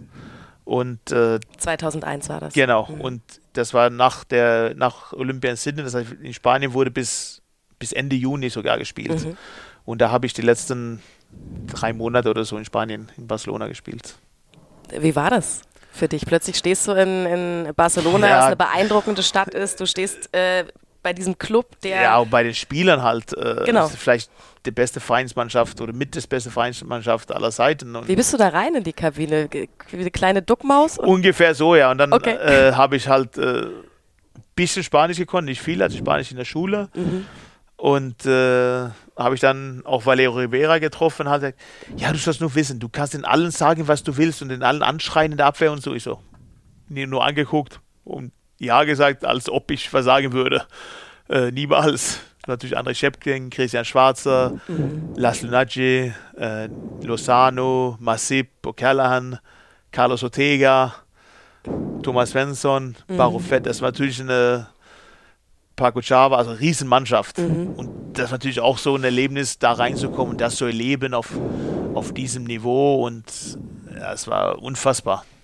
Was haben dir diese drei Monate gebracht für deine weitere Karriere? Also gerade wenn du sagst, ne, plötzlich in so einem hochprofessionalisierten Umfeld zu stehen und zu, zu sehen, ah, okay, so kann es auch laufen. Ich glaube, das war auch wieder so eine Bestätigung dieses, du musst halt jeden Tag dafür arbeiten. Äh, das gehört dazu. So ist man ein Profi. Das muss man machen. Und ich glaube, ich kann nicht so eine Sache sagen, aber dieses, diese Mentalität ist halt äh, beeindruckend. Was war das Wichtigste, was du sportlich in, in Barcelona gelernt hast? Und wärst du eigentlich gern geblieben? Ist ja jetzt nicht so die schlechteste Stadt zum Leben. Nein, aber natürlich mit, mit Svensson und Barofett ist natürlich auch zwei Weltklasse-Torhüter davor dann. Ich hatte tatsächlich auch ein Jahr verlängert, vor Kiel dann im Sommer angerufen habe, weil, weil hier nur, nur Henning Fritz äh, als gesunde Torhüter stand. Ähm, aber sportlich war natürlich auch so eine Bestätigung, dass das, was ich mache, dass es auch funktioniert und dass es auch erfolgreich ist. Und dieser Anruf vom THW Kiel dann im, im Sommer 2001 war im Prinzip ja die nächste Bestätigung, oder? Ja, und das, man muss natürlich auch ein bisschen Glück haben. Das ist ja so im Leben. Also, wie gesagt, auch Henning Fritz war der einzige gesunden Torwart beim THW und äh, die Schweden haben halt gewusst, dass wir drei waren in Barcelona. Äh, hier waren viele Schweden in Kiel mit Stefan Löfgren, Magnus Wieslander, Staffan Olsson. Und da muss man auch ein bisschen Glück haben, dass solche Sachen halt klappt. Das ist so. War der THW Kiel auch ein, auch ein Verein, der dich in deiner Kindheit, Jugend begleitet hat? Wenn du, oder hast du, hast du eigentlich nur auf den schwedischen Handball geguckt und gar nicht so sehr? das ist ja tatsächlich so, dass als ich nach Halmstad gewechselt bin, äh, habe ich über Magnus Andersson dann einen Berater bekommen, einen deutschen Berater, Jochen Bergner. Und da hat man auch drüber gesprochen und aufgeschrieben, was sind meine Ziele, wo möchte ich hin, mhm. meine Traumvereine und so weiter. Und tatsächlich hatte ich da auf dem Papier stehen, hatte mir später gezeigt, FC Barcelona und THW Kiel. Äh, und das ging dann irgendwie sehr schnell. 2001 ging es dann los beim THW Kiel. Bis 2008 warst du hier, du hast eben schon gesagt, äh, ne, mit Henning Fritz ähm, quasi das Duo, später dann mit Thierry Omeyer.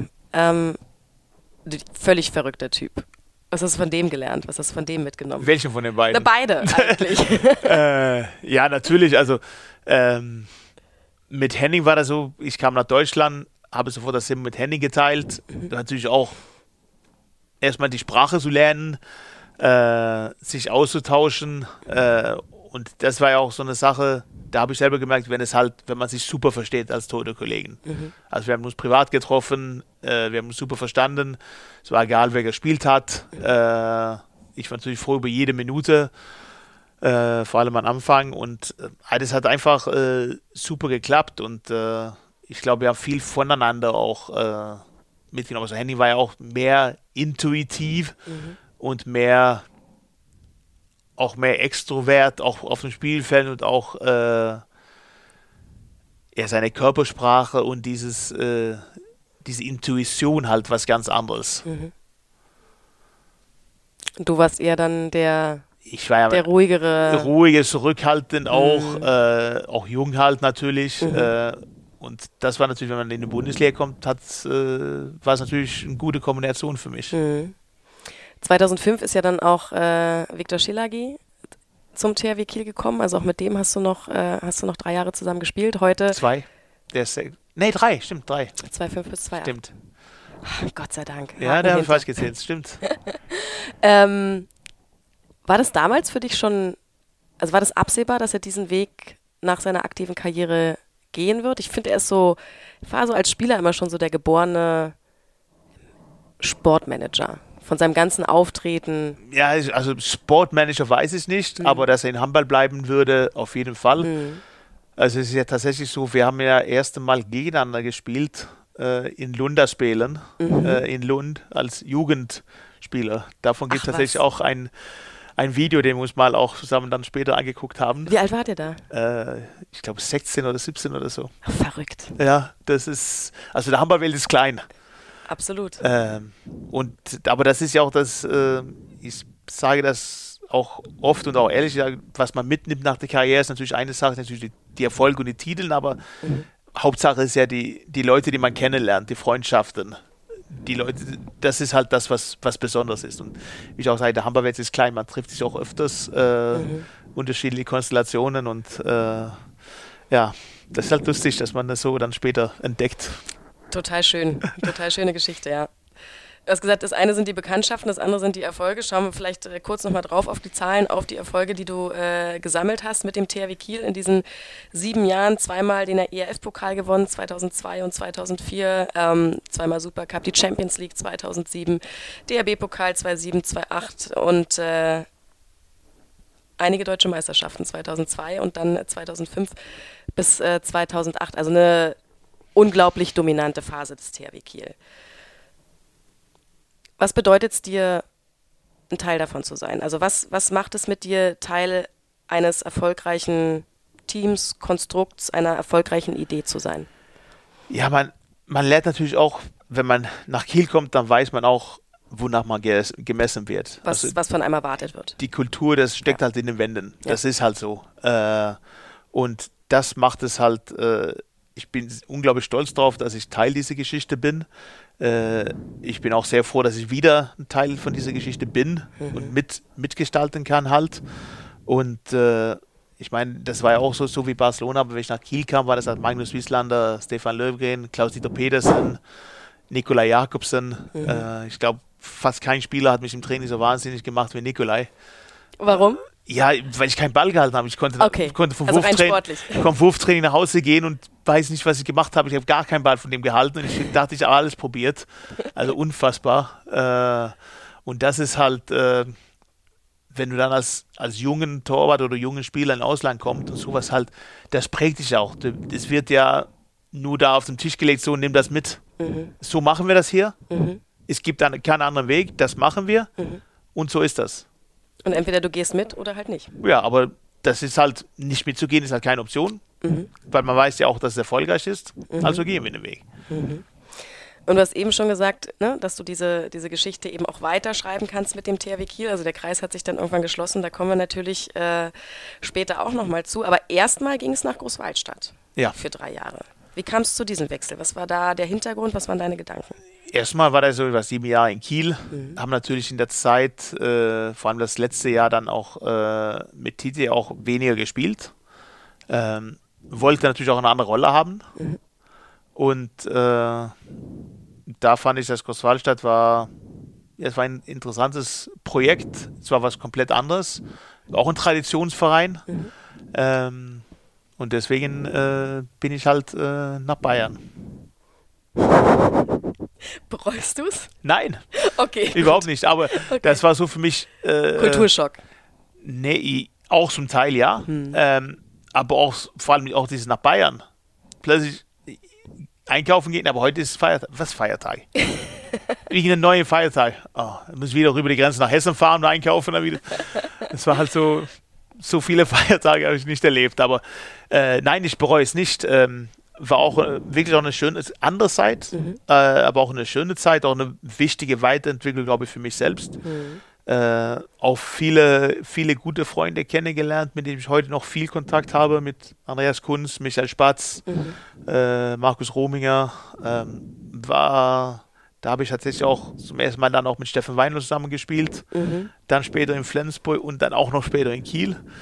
Das ist, glaube ich, der einzige Spieler, mit dem ich überall gespielt habe. Ähm, und äh, nee, ich bereue es überhaupt nicht. Nein, Guter Typ, Steffen Weinhold. Steffen ne? ist super. War ja vor kurzem auch hier, hier im Podcast zu Gast. Falls ihr äh, das noch nicht gehört habt, hört da gerne nochmal rein. Hat auch äh, ein paar sehr, sehr spannende Geschichten erzählt. Von Großwaldstadt ging es dann zur SG Flensburg-Handewitt. Und das als ehemaliger THW Kiel-Spieler. Wie lange hast du denn überlegen müssen? Oder wie viel musstest du dir vielleicht auch anhören? Also überlegt habe ich nicht so viel. Ähm, ja, es war immer ein Thema. Hat Äh. dich genervt, dass es immer ein Thema war? Ja, Merkt man dir gerade an. ja, also das war immer so. Also ich kann es ja gut trennen. Ich meine, ich war sieben Jahre in Kiel, ich war dann drei Jahre in Großwaldstadt. Ähm, aber das war über alle sieben Jahre in Flensburg halt immer, immer ein Thema irgendwo. Ja, aber der hat ja in Kiel gespielt. Ja, habe ich. Unter den Fans meinst du jetzt, oder was? Ja. Also, dass man halt nicht so die, dass man die hundertprozentige Akzeptanz sich härter verdienen muss, weil man vorher beim THW... Also das war immer, immer so ein Thema. Okay. Natürlich auch, Spannend. natürlich auch umso mehr, wenn es phasenweise nicht lief oder so. Aber Mhm. für mich war das immer so das Gefühl, dass es, ja, am liebsten soll man nur in Flensburg gespielt haben. Das, das ganze Leben lang. ja, und das ging ja halt nicht. Und, äh, und für mich war das halt selbstverständlich. Wenn ich da bin, mache ich halt alles, was ich für den Verein leisten kann. Mhm. Und ich finde, das habe ich auch wirklich äh, gemacht und Absolut. getan. Ähm, aber das Gefühl war halt immer noch so ein bisschen, Mhm. ein bisschen da. Vielleicht war das auch von mir auch wieder so eine Sache, der mich halt gepusht hat, kann ja auch sein, aber Mhm. trotzdem habe ich gemerkt, dass es da ein bisschen, ja, bisschen es war ein Thema, sagen wir es ja, mal so. es ja, genau, Thema. genau. Dein äh, Abwehrchef, Abwehrchef war damals Tobias Karlsson. Wir haben ihn ja vorhin schon äh, kurz angesprochen. Also ja, deine rechte Hand, du hast gerade schon gesagt, du hast ihn zum, zum Videostudium überredet. Ähm, ihr habt dann auch gemeinsam geschaut. Und er hat dir den Spitznamen Fazit verpasst. Was hat's denn damit auf sich? Ja, das kann ich mich nicht mehr erinnern, wovon das kam, aber das war ja immer, wenn es über irgendwelche Fragen, Handballfragen oder so gab, dann war das immer, dann musste ich das immer beantworten und oft lag ich halt auch, auch richtig, auch statistische Sachen und so. Ähm, und immer, es war halt auch immer so, äh, wenn jemand was vergessen hat, also Ladekabel, was auch immer, dann hatte ich immer was extra dabei. Äh, aber das war halt für mich so, dass ich für mich selber was extra dabei hatte, weil ich ja nie was vergessen möchte. Ähm, und äh, nee, mit Tobias habe ich halt sehr viel Zeit verbracht. Wir haben auch das Zimmer geteilt in Flensburg auf den Auswärtsfahrten und auch Nationalmannschaft dann viele, viele Reisen und so. Und äh, ja, das ist auch eine sehr, sehr enge Freundschaft. Äh, und ja, ich habe tatsächlich auf dem Weg nach Kiel dann jetzt am Dienstagmorgen auch, glaube ich, eine Stunde mit ihm telefoniert. Wenn man sich mal kriegt, dass beide eine Stunde Zeit haben. Was macht er mittlerweile? Tobias ist. Zum schwedischen ab, Verband, glaube ich, ne? Nee, das nicht, nicht mehr. mehr. Okay. Nee, der arbeitet mit, äh, ja, mit Teammanagement und so bei, bei einem normalen Unternehmen mhm. äh, und hilft auch seinem Heimatverein oder dein Karlskrona. Mhm. Äh, dann mehr so als sportliche Leiter, aber halt nicht angestellt, sondern hilft mehr aus. So. Mhm, okay. Was verbindet euch beide? Ist es auch so ein Mindset-Thema wie bei dir und, und Mats, dass man eine ähnliche äh, Sicht auf die Welt und auf, auf den Handballsport hat? Ja, also ich glaube, wir haben auch äh, sehr viel dafür gekämpft, auch so eine Kultur auch reinzubringen. Und, äh, Bei der SG damals? Ja, genau. Also auch mhm. dieses, äh, dass wir halt auch was gewollt haben und dass wir diesen letzten Schritt auch mit Flensburg nach vielen Jahren halt auch äh, wenig Erfolg. Hat ja auch viele Jahre gedauert, bis wir tatsächlich das auch geschafft haben. Mhm. Ähm, aber ja, auf jeden Fall, da, da verbindet uns was, ja. 2014 habt ihr die Champions League gewonnen, 2018 seid ihr deutscher Meister geworden. Welcher Titel war geiler? Champions League. Warum? Keine Ahnung. Äh, ich habe immer sonst gesagt, als Spieler, dass das Bundesliga ist das wichtigste Titel, weil mhm. dafür kämpft man halt ein ganzes Jahr und qualifiziert sich für Champions League nächstes Jahr und so. Aber irgendwie war dieses Champions League-Titel halt auch so völlig unerwartet. Äh, die deutsche Meisterschaft war natürlich auch überragend, war aber gleichzeitig auch mein letztes Spiel. Also es war so ein bisschen zwei Gefühle dabei. Mhm. Weil man eben diesen Abschied auch, auch im Hinterkopf hat. Ja, also weil man auch, mhm. äh, ist natürlich. Überlagert einfach mit persönlichen Themen. Besser kann man nicht aufhören. Klar. So ist es natürlich. Aber einem ist ja auch bewusst, dass. Das war's jetzt. Ja. Hast du das dann intensiver genossen oder war es eher so, dass dein, dein persönliches Thema, nämlich, okay, ich nehme jetzt hier gerade Abschied, eher so den, den Genuss des Titels überlagert hat, weil man mehr damit beschäftigt war? Ich glaube, ich war auch immer so, ich habe nie unfassbar viel gefeiert oder war nie unfassbar traurig nach einem, also ich habe immer versucht, so eine Mittelwelle mhm. zu halten quasi, mhm. äh, um halt nicht enttäuscht zu werden das nächste Mal oder so. Und ähm, deswegen glaube ich schon, das ist, ja, das war natürlich normal, normale Freude und gefeiert, aber auch diese Trau ein bisschen traurig dabei auch, weil ich meine, äh, das ist vielleicht die schwierigste Entscheidung als Sportler, finde ich, wann entscheide ich aufzuhören. Wann hast du die Entscheidung getroffen? Mit 40 ist Schluss. Also, wie, also wie viel Vorlauf? Eigentlich war das so, ich, ich wollte selber entscheiden, weil ich aufhöre. Mhm. Ich wollte nicht, dass die Leute dann sagen, oh, hätte der vor fünf Jahren aufhören sollen. Mhm. Äh, ich wollte auch nicht vom Feld getragen werden. Wegen Verletzung kann man natürlich nie so beeinflussen. Ähm, aber ich wollte halt selber entscheiden, dass, dass ich natürlich mit dem Titel kann man nie wissen, aber auf, zumindest auf gute Leistung, dass ich immer noch gute Leistung bringe, dann kann ich aufhören. Mhm. Und das hat sich ja damals bei meiner letzten Vertragsverlängerung dann entschieden. Das war ja eineinhalb Jahre davor. Das, dann ist Schluss. Das gehört ja auch ein bisschen Vorbereitung dazu, wenn du dieses Leben verlässt. Mhm und äh, was anderes machst und äh, dann auch äh, als quasi Ausländer, wo gehst du hin, was machst du, gehst du zurück nach Schweden, bleibst du, also da war ein, ist ja ein bisschen größeres Thema. Absolut. Gab es Menschen, die versucht haben, dich vom Karriereende abzubringen? Ähm, also ja, gab es natürlich auch. Mhm. Äh, auch die Jahre danach waren hat viele Anfragen, ob mhm. ich nicht da spielen oder möchte ich nicht spielen und noch ein Jahr und so weiter. Ähm, aber es war auch so für mich gefühlt, ich war halt auch fertig. Also ich war mit dieser konstanten Druck, Leistung, äh, Video, äh, ich war fertig damit. Es hat gereicht. Ja. Und trotzdem hast du dich entschieden, im Handball zu bleiben. Ja, war das, war, war, das, war das, du hast ja gesagt, anderthalb Jahre waren es im Prinzip, ne, dieser Prozess zwischen, okay, ich treffe jetzt die Entscheidung und dann ist wirklich das Ende. Anderthalb Jahre, die du ja sehr, sehr intensiv auch genutzt hast, um, also nicht, nicht erst dann in dieser Zeit, du hast vorher ja schon sehr, sehr viel gemacht für die Karriere nach der Karriere. Ähm, und ich glaube, es war immer irgendwie klar, dass das Thema Torhüter weiter eine Rolle spielen wird in deinem Leben. Aber in diesen anderthalb Jahren hast du es ja wahrscheinlich dann nochmal intensiviert, oder? Und eine konkrete Idee für dich bekommen. Ja, also ich wollte immer im Handball bleiben. Ich wollte auch äh, als Torwarttrainer arbeiten. Mhm. Äh, wollte auch immer, habe ich ja auch gemacht. Ich habe nach der Karriere so eine Ausbildung bei meinem damaligen Juniorennationalmannschaftstrainer in äh, ja, Teammanagement, Change Management äh, Und da wollte ich ja so ein bisschen, bisschen Handball, bisschen Wirtschaft. Mhm. Ist nicht so ganz so gekommen. Es ist nur Handball, mehr oder weniger. Sind Mhm. aber Sachen, die ich auch in dem Handball natürlich benutze, in dem Coaching-Bereich und so. Ähm, aber es war mir immer klar, dass ich, dass ich gerne als Torwarttrainer weiterarbeiten möchte. Mhm. Ich war ja auch, wurde ja im Sommer vor meiner letzten Saison auch nach Österreich eingeladen, äh, um so ein Torwartcamp zu machen. Habe dann Patrick Johannesson kennengelernt, der Nationaltrainer da war.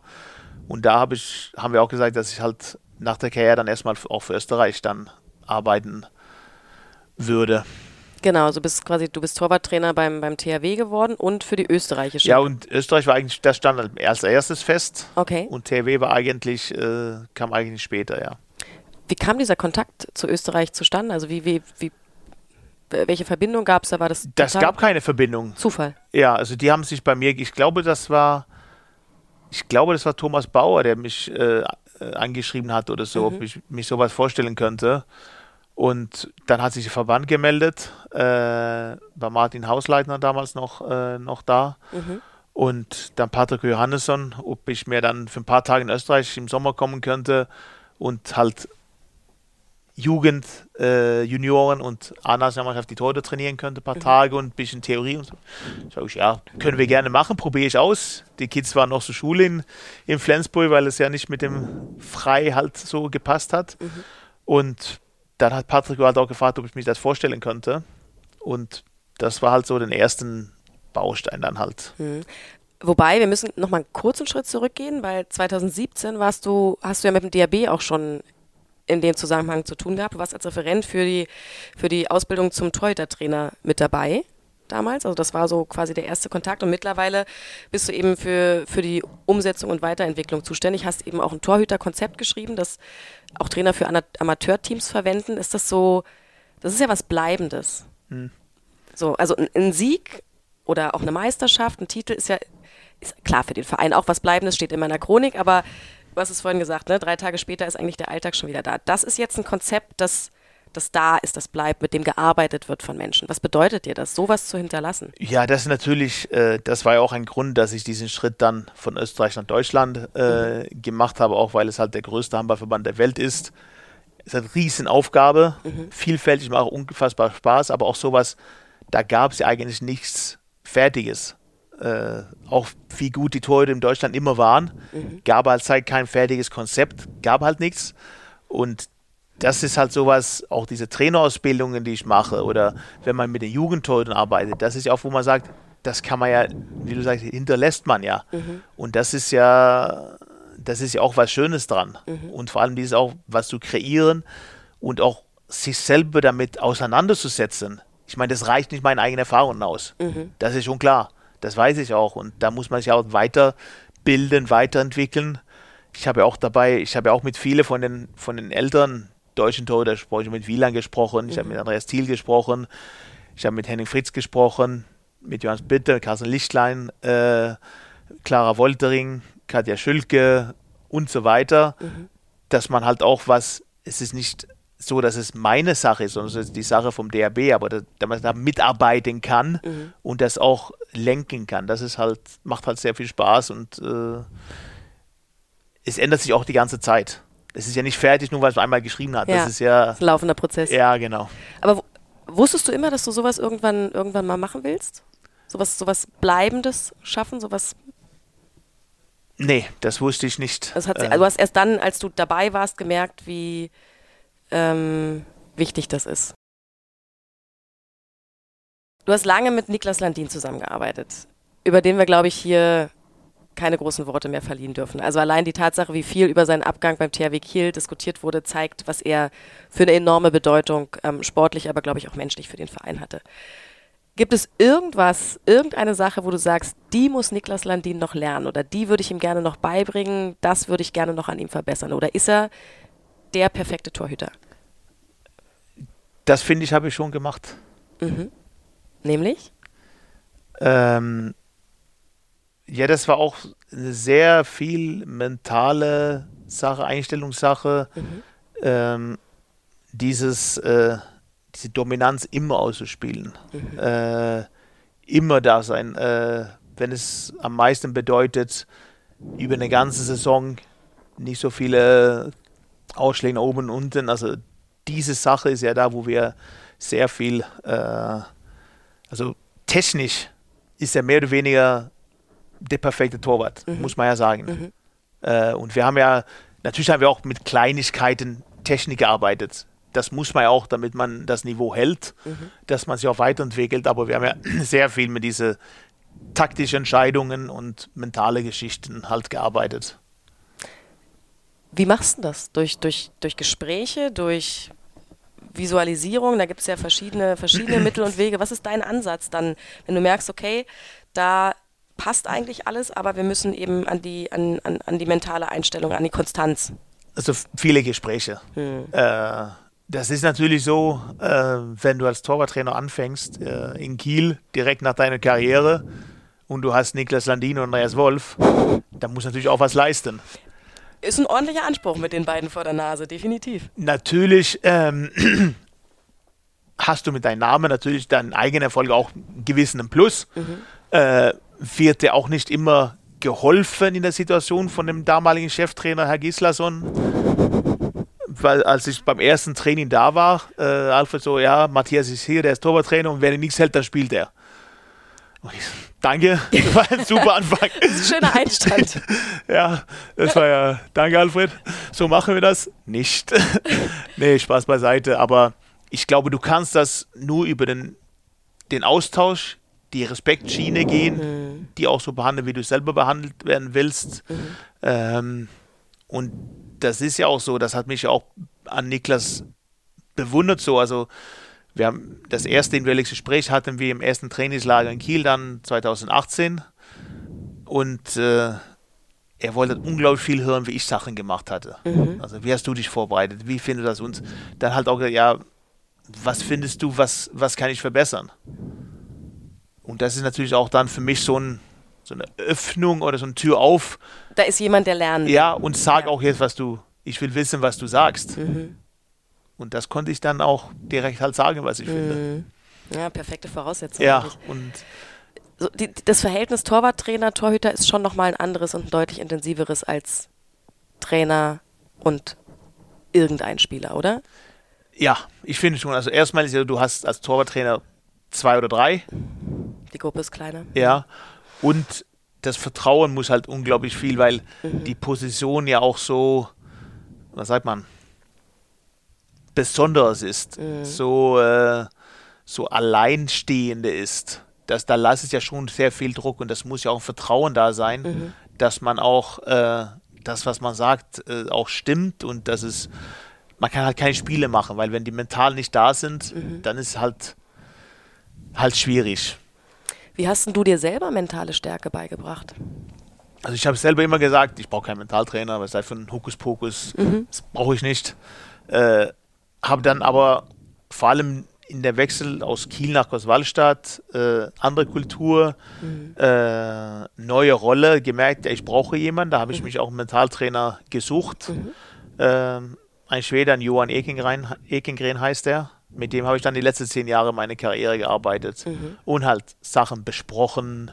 Äh, manchmal einmal die Woche, manchmal einmal im Monat. Äh, und das hat mir unglaublich geholfen.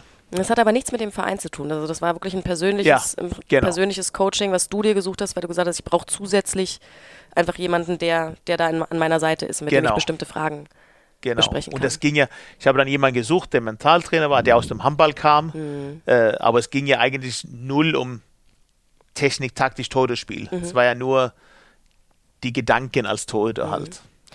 Aber was konntest du jetzt zum Beispiel mit, mit ihm, wir schweifen gerade ein bisschen ab, aber ich finde die Frage total spannend, mit ihm besprechen, mit dem Mentaltrainer, was du zum Beispiel nicht mit deinem Vater oder mit Mats hättest besprechen können? Erstmal ist ja der Mentaltrainer ist halt, hatte natürlich eine andere Ausbildung.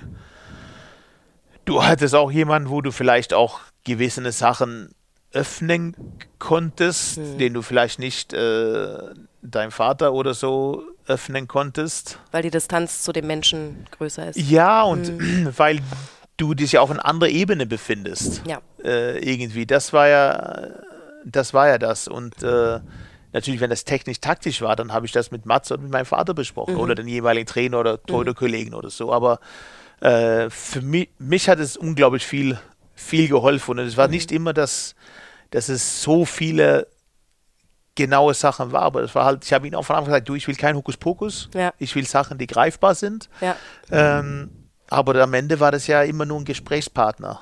Und es ist ja dann auch ein Prozess. Ja. Also äh, aus jedem Gespräch nimmst du ja mehr mit und am Ende hast du so einen so einen Fundus irgendwie an, an Werkzeugen und Hilfsmitteln. Ne? Genau, und deswegen sage ich auch immer, ich, ich bin halt, wenn ich, ich benutze eigentlich ungern Torwarttrainer, also eigentlich Torwartcoach, dann bist du halt für alles verantwortlich für die Torhüter. Und ich kann den ja auch mental und so unterstützen, bis zu einem gewissen Grad. Aber dann kann Machen ich muss den, das alleine. nee, aber dann kann ich halt den sonst einen Mentaltrainer besorgen. Genauso wie athletisch kann ich denen helfen mit verschiedenen Sachen und dann bespreche ich das mit dem Athletiktrainer ab, weil das ist ja deren Bereich. Wir haben ja alle unterschiedliche Aufgaben.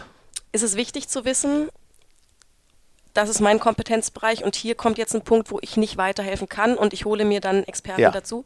So scheinst du ja dein ganzes Leben lang irgendwie gedacht und funktioniert zu haben. Ja, das ist ja auch ganz logisch. Ich meine, es gibt ja keinen Mensch, äh, der alles kann. Und der Sport entwickelt sich, ist vielfältig. Man guckt die NFL an. Ich gucke sehr viel NFL. Es sind 53 Spieler, aber 25 Coaches. Irre, oder? Es ist krass. aber deswegen sage ich auch, ich kann halt viele Sachen machen, aber ich weiß auch, sonst kann ich halt das Tote wissen auch. Sonst fragt er oder sonst besorgt er jemand. Also ich würde nie was erzählen, was ich nicht weiß. Das sage ich lieber, das weiß ich nicht.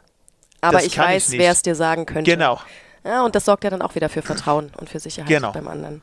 Jetzt hast du gerade so äh, scherzhaft gesagt, Alfred hat dich vorgestellt als Torwarttrainer 2018 mit den Worten, äh, hier, der macht ein bisschen Torwarttraining und wenn ihr Scheiße baut, dann geht der ins Tor. Ähm, zwei Jahre später war es ja dann tatsächlich soweit. Das äh, spontane Comeback im, im Kieler Tor, als Niklas Landin verletzt war. Äh, nicht unter Alfred Gislason, sondern, unter, unter Philipp Jicher. Nimm uns mal mit in diesen Prozess, als, als Philipp zum ersten Mal auf dich zukam und gesagt hat, also wie war das? Hat er, ist er gekommen und hat gesagt, Matthias, ich brauche dich, du musst spielen? Oder hat er gefragt, kannst du spielen? Oder hat er es einfach festgelegt? Ja, also das war, ich glaube, Victor hat das erste Mal angerufen tatsächlich. Und du, wie, wie sagst du, willst du uns helfen? Kannst du ins Tor gehen? Nee, so, nee. Also ich, hab, ich bin zwei Jahre raus. Ich habe so viel Respekt davor, wie schwer das ist, was es bedeutet. Ja, aber Niklas ist operiert, wir haben mit David oder mit Philipp Sargau, kannst du dich vielleicht auch auf der Bank setzen und den unterstützen? Sag ich, nee. Ja, schlaf mal drüber. Telefonieren wir morgen. Ja, super. Aber ich hatte mit meinem Vater gesprochen, mit Anna gesprochen, mit Mats Olsson gesprochen und äh, die Kinder fanden das natürlich super. Ja, klar sollst du spielen. Klar. Ja, super. Sag ich, aber dann bin ich halt einen Monat oder was auch immer in Kiel. Du sollst spielen, musst du machen. Alles klar. Habe ich auch mit Mats gesprochen. So wär, und da hat er auch recht. Er sagt, du kannst eigentlich nur verlieren. Also entweder du hältst ein, zwei Bälle und das jeder sagt, ja, so soll es doch sein. Und du machst dich das lächerlich und hältst gar keinen Ball. Und dann sagen die ja, Was will der alte Mann hier? Genau. Und irgendwann war es natürlich so, da kommt auch dieses Gefühl, ich arbeite hier, ich will was für den Verein tun, ich will die Mannschaft unterstützen, ich will äh, Philipp und Victor und Christian unterstützen. Wenn ich dafür das tun muss, dann versuche ich zumindest. Und das Problem war, dabei war ich nur, dass es Spaß gemacht hat wieder. Das heißt, du hast dich kategorisch dagegen gewehrt und dann warst du das erste Mal wieder im Training und hast gemerkt, oh, ist ja doch noch ganz schön. Oder? Ja, aber da war es so, also wenn man dann in China, der ich versuche, da muss ich natürlich auch diesen Schwitz umlegen, sagen, jetzt Mhm. mache ich das. Ähm, aber es hat tatsächlich dann auch, äh, auch Spaß gemacht, ja. Wie hältst du dich fit? Ja, ich trainiere viel. Natürlich war ich wahrscheinlich in der, Trainierst du, trainierst du noch genauso viel wie äh, in deiner aktiven Zeit? ja, nur jetzt gehe ich laufen, mache Krafttraining. Früher habe ich halt viel Handball trainiert. Mhm. Klar. Äh, Deswegen ist es ein bisschen Aber trotzdem noch täglich. mehr oder weniger, ja. Und das ist natürlich damals, als ich wieder gespielt habe, war vielleicht auch ein Vorteil, dass ich halt immer noch in der Halle war. Ich meine, ich habe geworfen beim Torwarttraining, ich stand hinter dem Tor, ich habe Videos geguckt. Ich wusste, dass die Gegner, die auf zukommen, die kenne ich noch, die sehe ich ja im Spiel. Das ist natürlich, waren natürlich dann auch Vorteile. Du hattest ja immer diese, diese Spezialschuhe, ähm, glaube ich, aus, aus Leder, die dann, Hinten, mit ja. man besonders gut gleiten kann. Hattest du die noch? 20? Ich hatte noch ein paar. also ja. wusstest, wo sie stehen und hast den aus dem Schrank genommen Ja. und Hättest du rein theoretisch noch ein paar? Ich habe noch welche, ja. War es in dieser Saison beim THW nochmal Thema eigentlich, bevor ihr dann äh, Bellasen verpflichtet habt? Also ist Philipp auch nochmal auf die Idee gekommen zu sagen, ach Matthias, du könntest doch eigentlich, ist jetzt drei Jahre her, das letzte Comeback, schaffst du doch nochmal, oder? Ja, also zumindest war es im Trainingslager so, dass ich äh, bereit sein müsste, weil da hat sich ja Vincent Gerard verletzt Ja. und Thomas Merkwa hat, hatte kürzlich mit einer Gehirnerschütterung halt Stimmt. Probleme. Äh, Stimmt, da war nicht ganz klar, wie löst man es jetzt zum und Supercup. und ja. da kam, kam natürlich die erste Frage mal auf, ne? Wo hast du deine Sachen? Ja, wie immer in Kiel. Ja, okay. Und ja, also ich glaube so ein bisschen Spaß, weil ich glaube tatsächlich, dass es jetzt vorbei ist. Mhm. Ähm, ich stelle mich aber, würde mich aber gerne reinstellen, auch beim Training, wenn es, wenn es gebraucht wird, sage ich, da stelle ich mich rein. Ja. Wenn irgendwas passiert, so ist ja kein Problem, aber das zu spielen, glaube ich, äh, ist jetzt vorbei. Hast du bei diesem Comeback 2020 mal kurz den Gedanken gehabt, aber habe ich vielleicht zu früh aufgehört? Hätte ich doch noch weitermachen sollen? Nee. Also ich, mir war bewusst, es hat Spaß gemacht. Aber es war eben eine zeitlich Ähm, begrenzte Geschichte. aber ich weiß immer noch nicht, damals auch nicht, ob ich eine ganze Saison zum Beispiel schaffen würde. Mhm. Äh, und da gehören ja auch alle anderen Sachen dazu. Aber trotzdem war es überraschend, wie, wie viel Spaß gemacht hat und wie, wie wohl man sich trotzdem gefühlt hat äh, nach zwei Jahren. Und am Ende, und das ist vielleicht äh, auch ein schöner, eine schöne Schlussfolgerung für diesen Part, ähm, zeigt das ja auch nur, dass du mit deiner, mit deiner beruflichen Entscheidung, wie es nach der aktiven Karriere weitergeht, am Ende genau die richtige Entscheidung getroffen hast, weil du bist Torhüter mit Leidenschaft. Ähm, und genau das sollst du jetzt einfach auch weitergeben an die, an die nächste und übernächste und überübernächste Generation. Genau. Kurze Pause nochmal und dann äh, gehen wir rein in den dritten Teil, unsere sieben schnellen Fragen. Hand aufs Herz. Heute mal zwischendurch ein bisschen äh, Werbung in eigener Sache, denn seit April diesen Jahres hat äh, die Liquimoli Handball Bundesliga ja den ersten offiziellen Nachhaltigkeitspartner mit Danfoss. Die sind weltweiter Markt- und Technologieführer mit bedeutender Rolle bei der Förderung von Energieeffizienz, Elektrifizierung und beim Übergang zu einer Welt mit geringeren CO2-Emissionen. Und sie unterstützen die HBL mit Beratung und Lösung. Ziel der ganzen Zusammenarbeit ist es, die nachhaltige Transformation im Handballsport zu fördern die Aufmerksamkeit und Sensibilisierung für Nachhaltigkeitsthemen der Zielgruppe der Handball- und Sportinteressierten zu erhöhen, sowie natürlich Energieeffizienz und CO2-Einsparung im Bundesliga-Alltag zu verbessern und verbessern. Und wie das genau funktioniert, das besprechen wir heute mal mit äh, Sven Kirchhoff, der ist Verkaufsleiter Nordwest bei Danfoss. Sven, schön, dass du bei uns bist. Hi. Ja, hi Annette, freut mich sehr. Bist du eigentlich nur Verkaufsleiter bei Danfoss oder hast du auch einen äh, anderen Bezug noch zum Handball? Ja, ich habe äh, schon einen großen Bezug zum Handball, historisch bei mir schon allein bedingt. Mein kleiner Heimatort mit 25.000 Seelen hat zu meiner Teenagerzeit in der zweiten Bundesliga gespielt und äh, da war ich schon bei allen Heim- und Auswärtsspielen dabei. Also und dann als waschechter Ostwestfale hat man automatisch einen Bezug zum Handball, zu meiner jüngeren Zeit, die tollen Erfolge vom TBV Lemgo, Meistertitel, Europapokalsieg, äh, all die Dinge sind mir natürlich noch geläufig. Also ähm, habe schon sehr viele Bezüge zum Handball.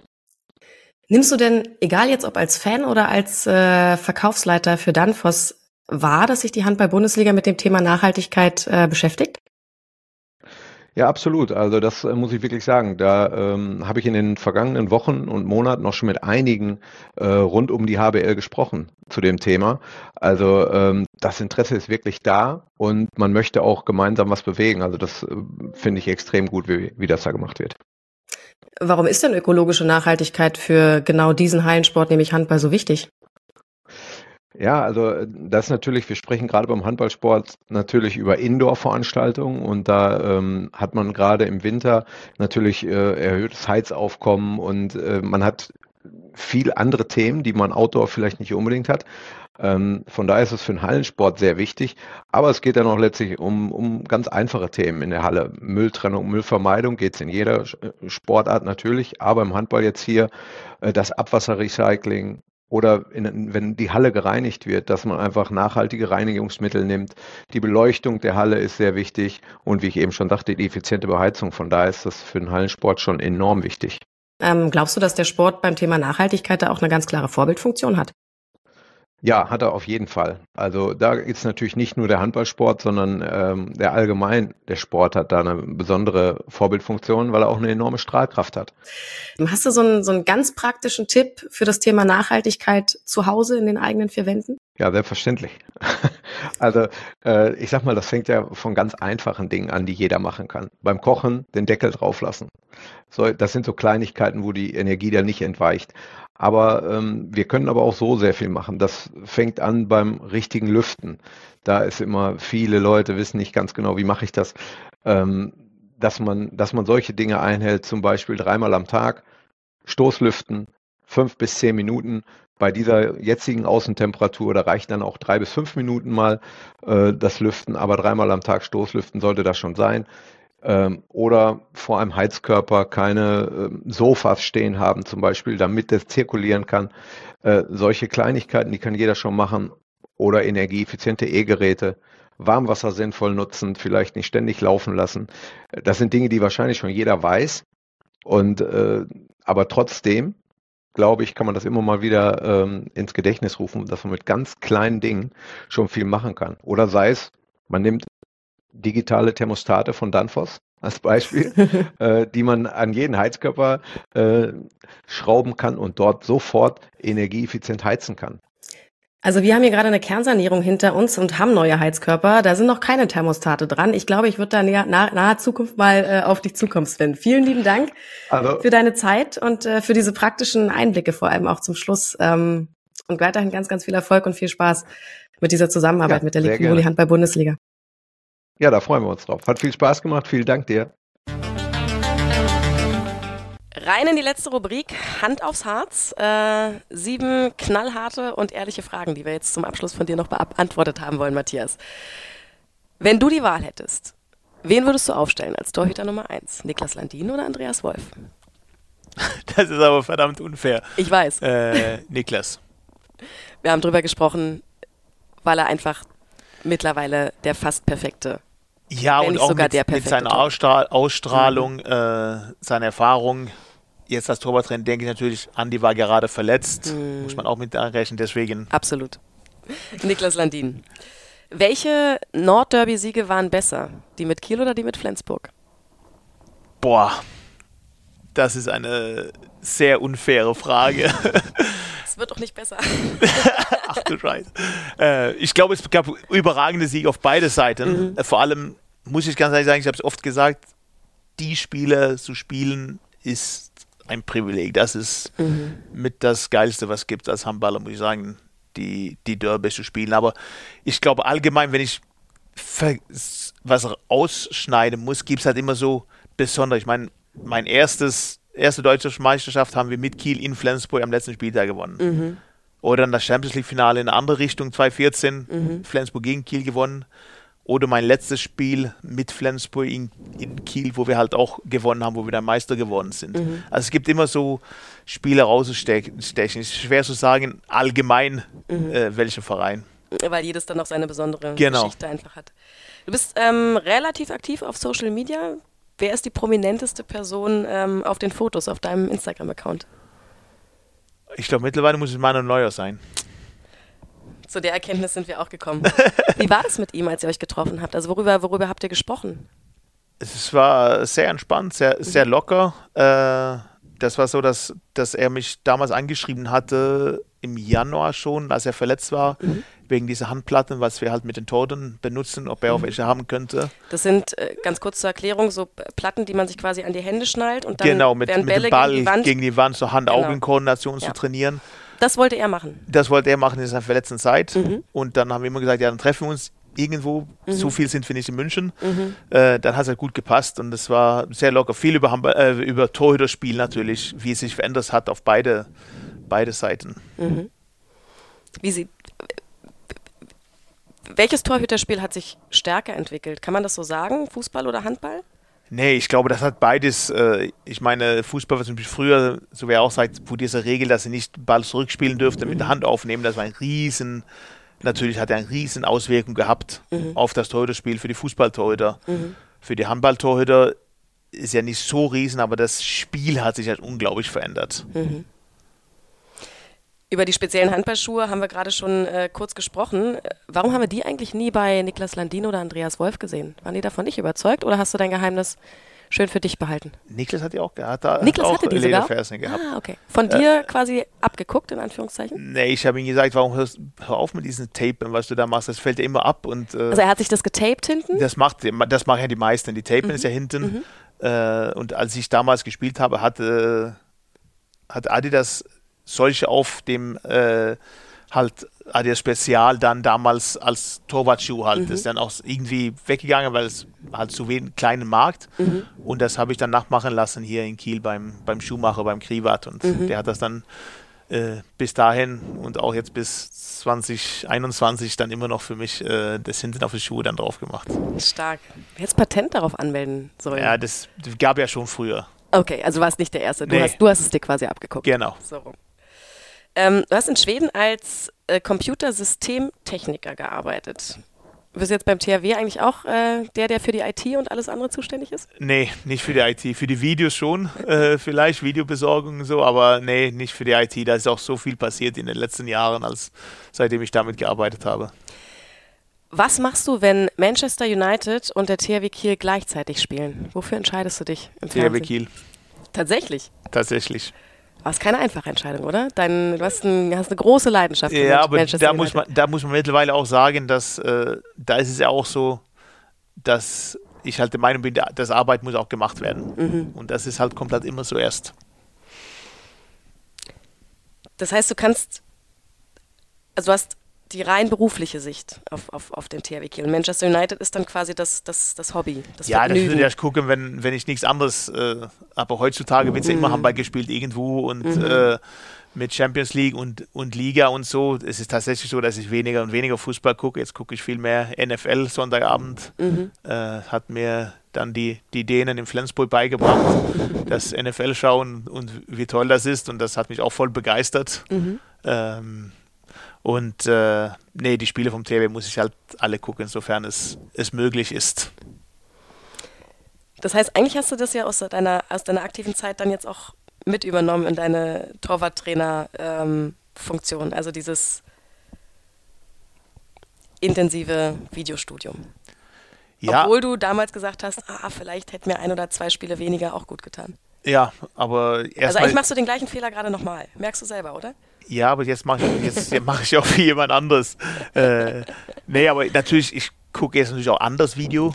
Äh, gucke auch ein bisschen weniger Vorbereitung. Äh, ich lege sehr viel Wert auf, auf die Nachbereitung, äh, dass ich die Spiele im Nachgang dann analysiere und schneide und mit den Toten halt bespreche. Weil ich finde, das ist auf jeder Entwicklungsstufe für einen Torhüter mit das Wichtigste, dass man halt, und das geht es nicht immer um richtig oder falsch, sondern es geht auch für mich um Diskussionen und was hast du da gedacht oder was hast du da gesehen und was wäre, wenn du vielleicht so machst äh, und, und nur zu fragen, was siehst du hier? Oder warum hast du so entschieden? Genau, und diese, damit ich auch kennenlerne, wie, wie ticken die.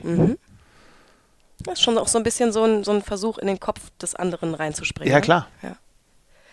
Matthias, abschließende Frage zum Schluss, die stellen wir äh, jedem unserer Gäste, weil wir natürlich auch immer fleißig äh, sammeln, wer spannende Gesprächspartner sein könnten. Wen würdest du uns mal als Gast hier in diesem Podcast äh, empfehlen? Wo sagst du, derjenige, mit dem habt ihr eine richtig gute Zeit, der hat äh, gute Geschichten zu erzählen?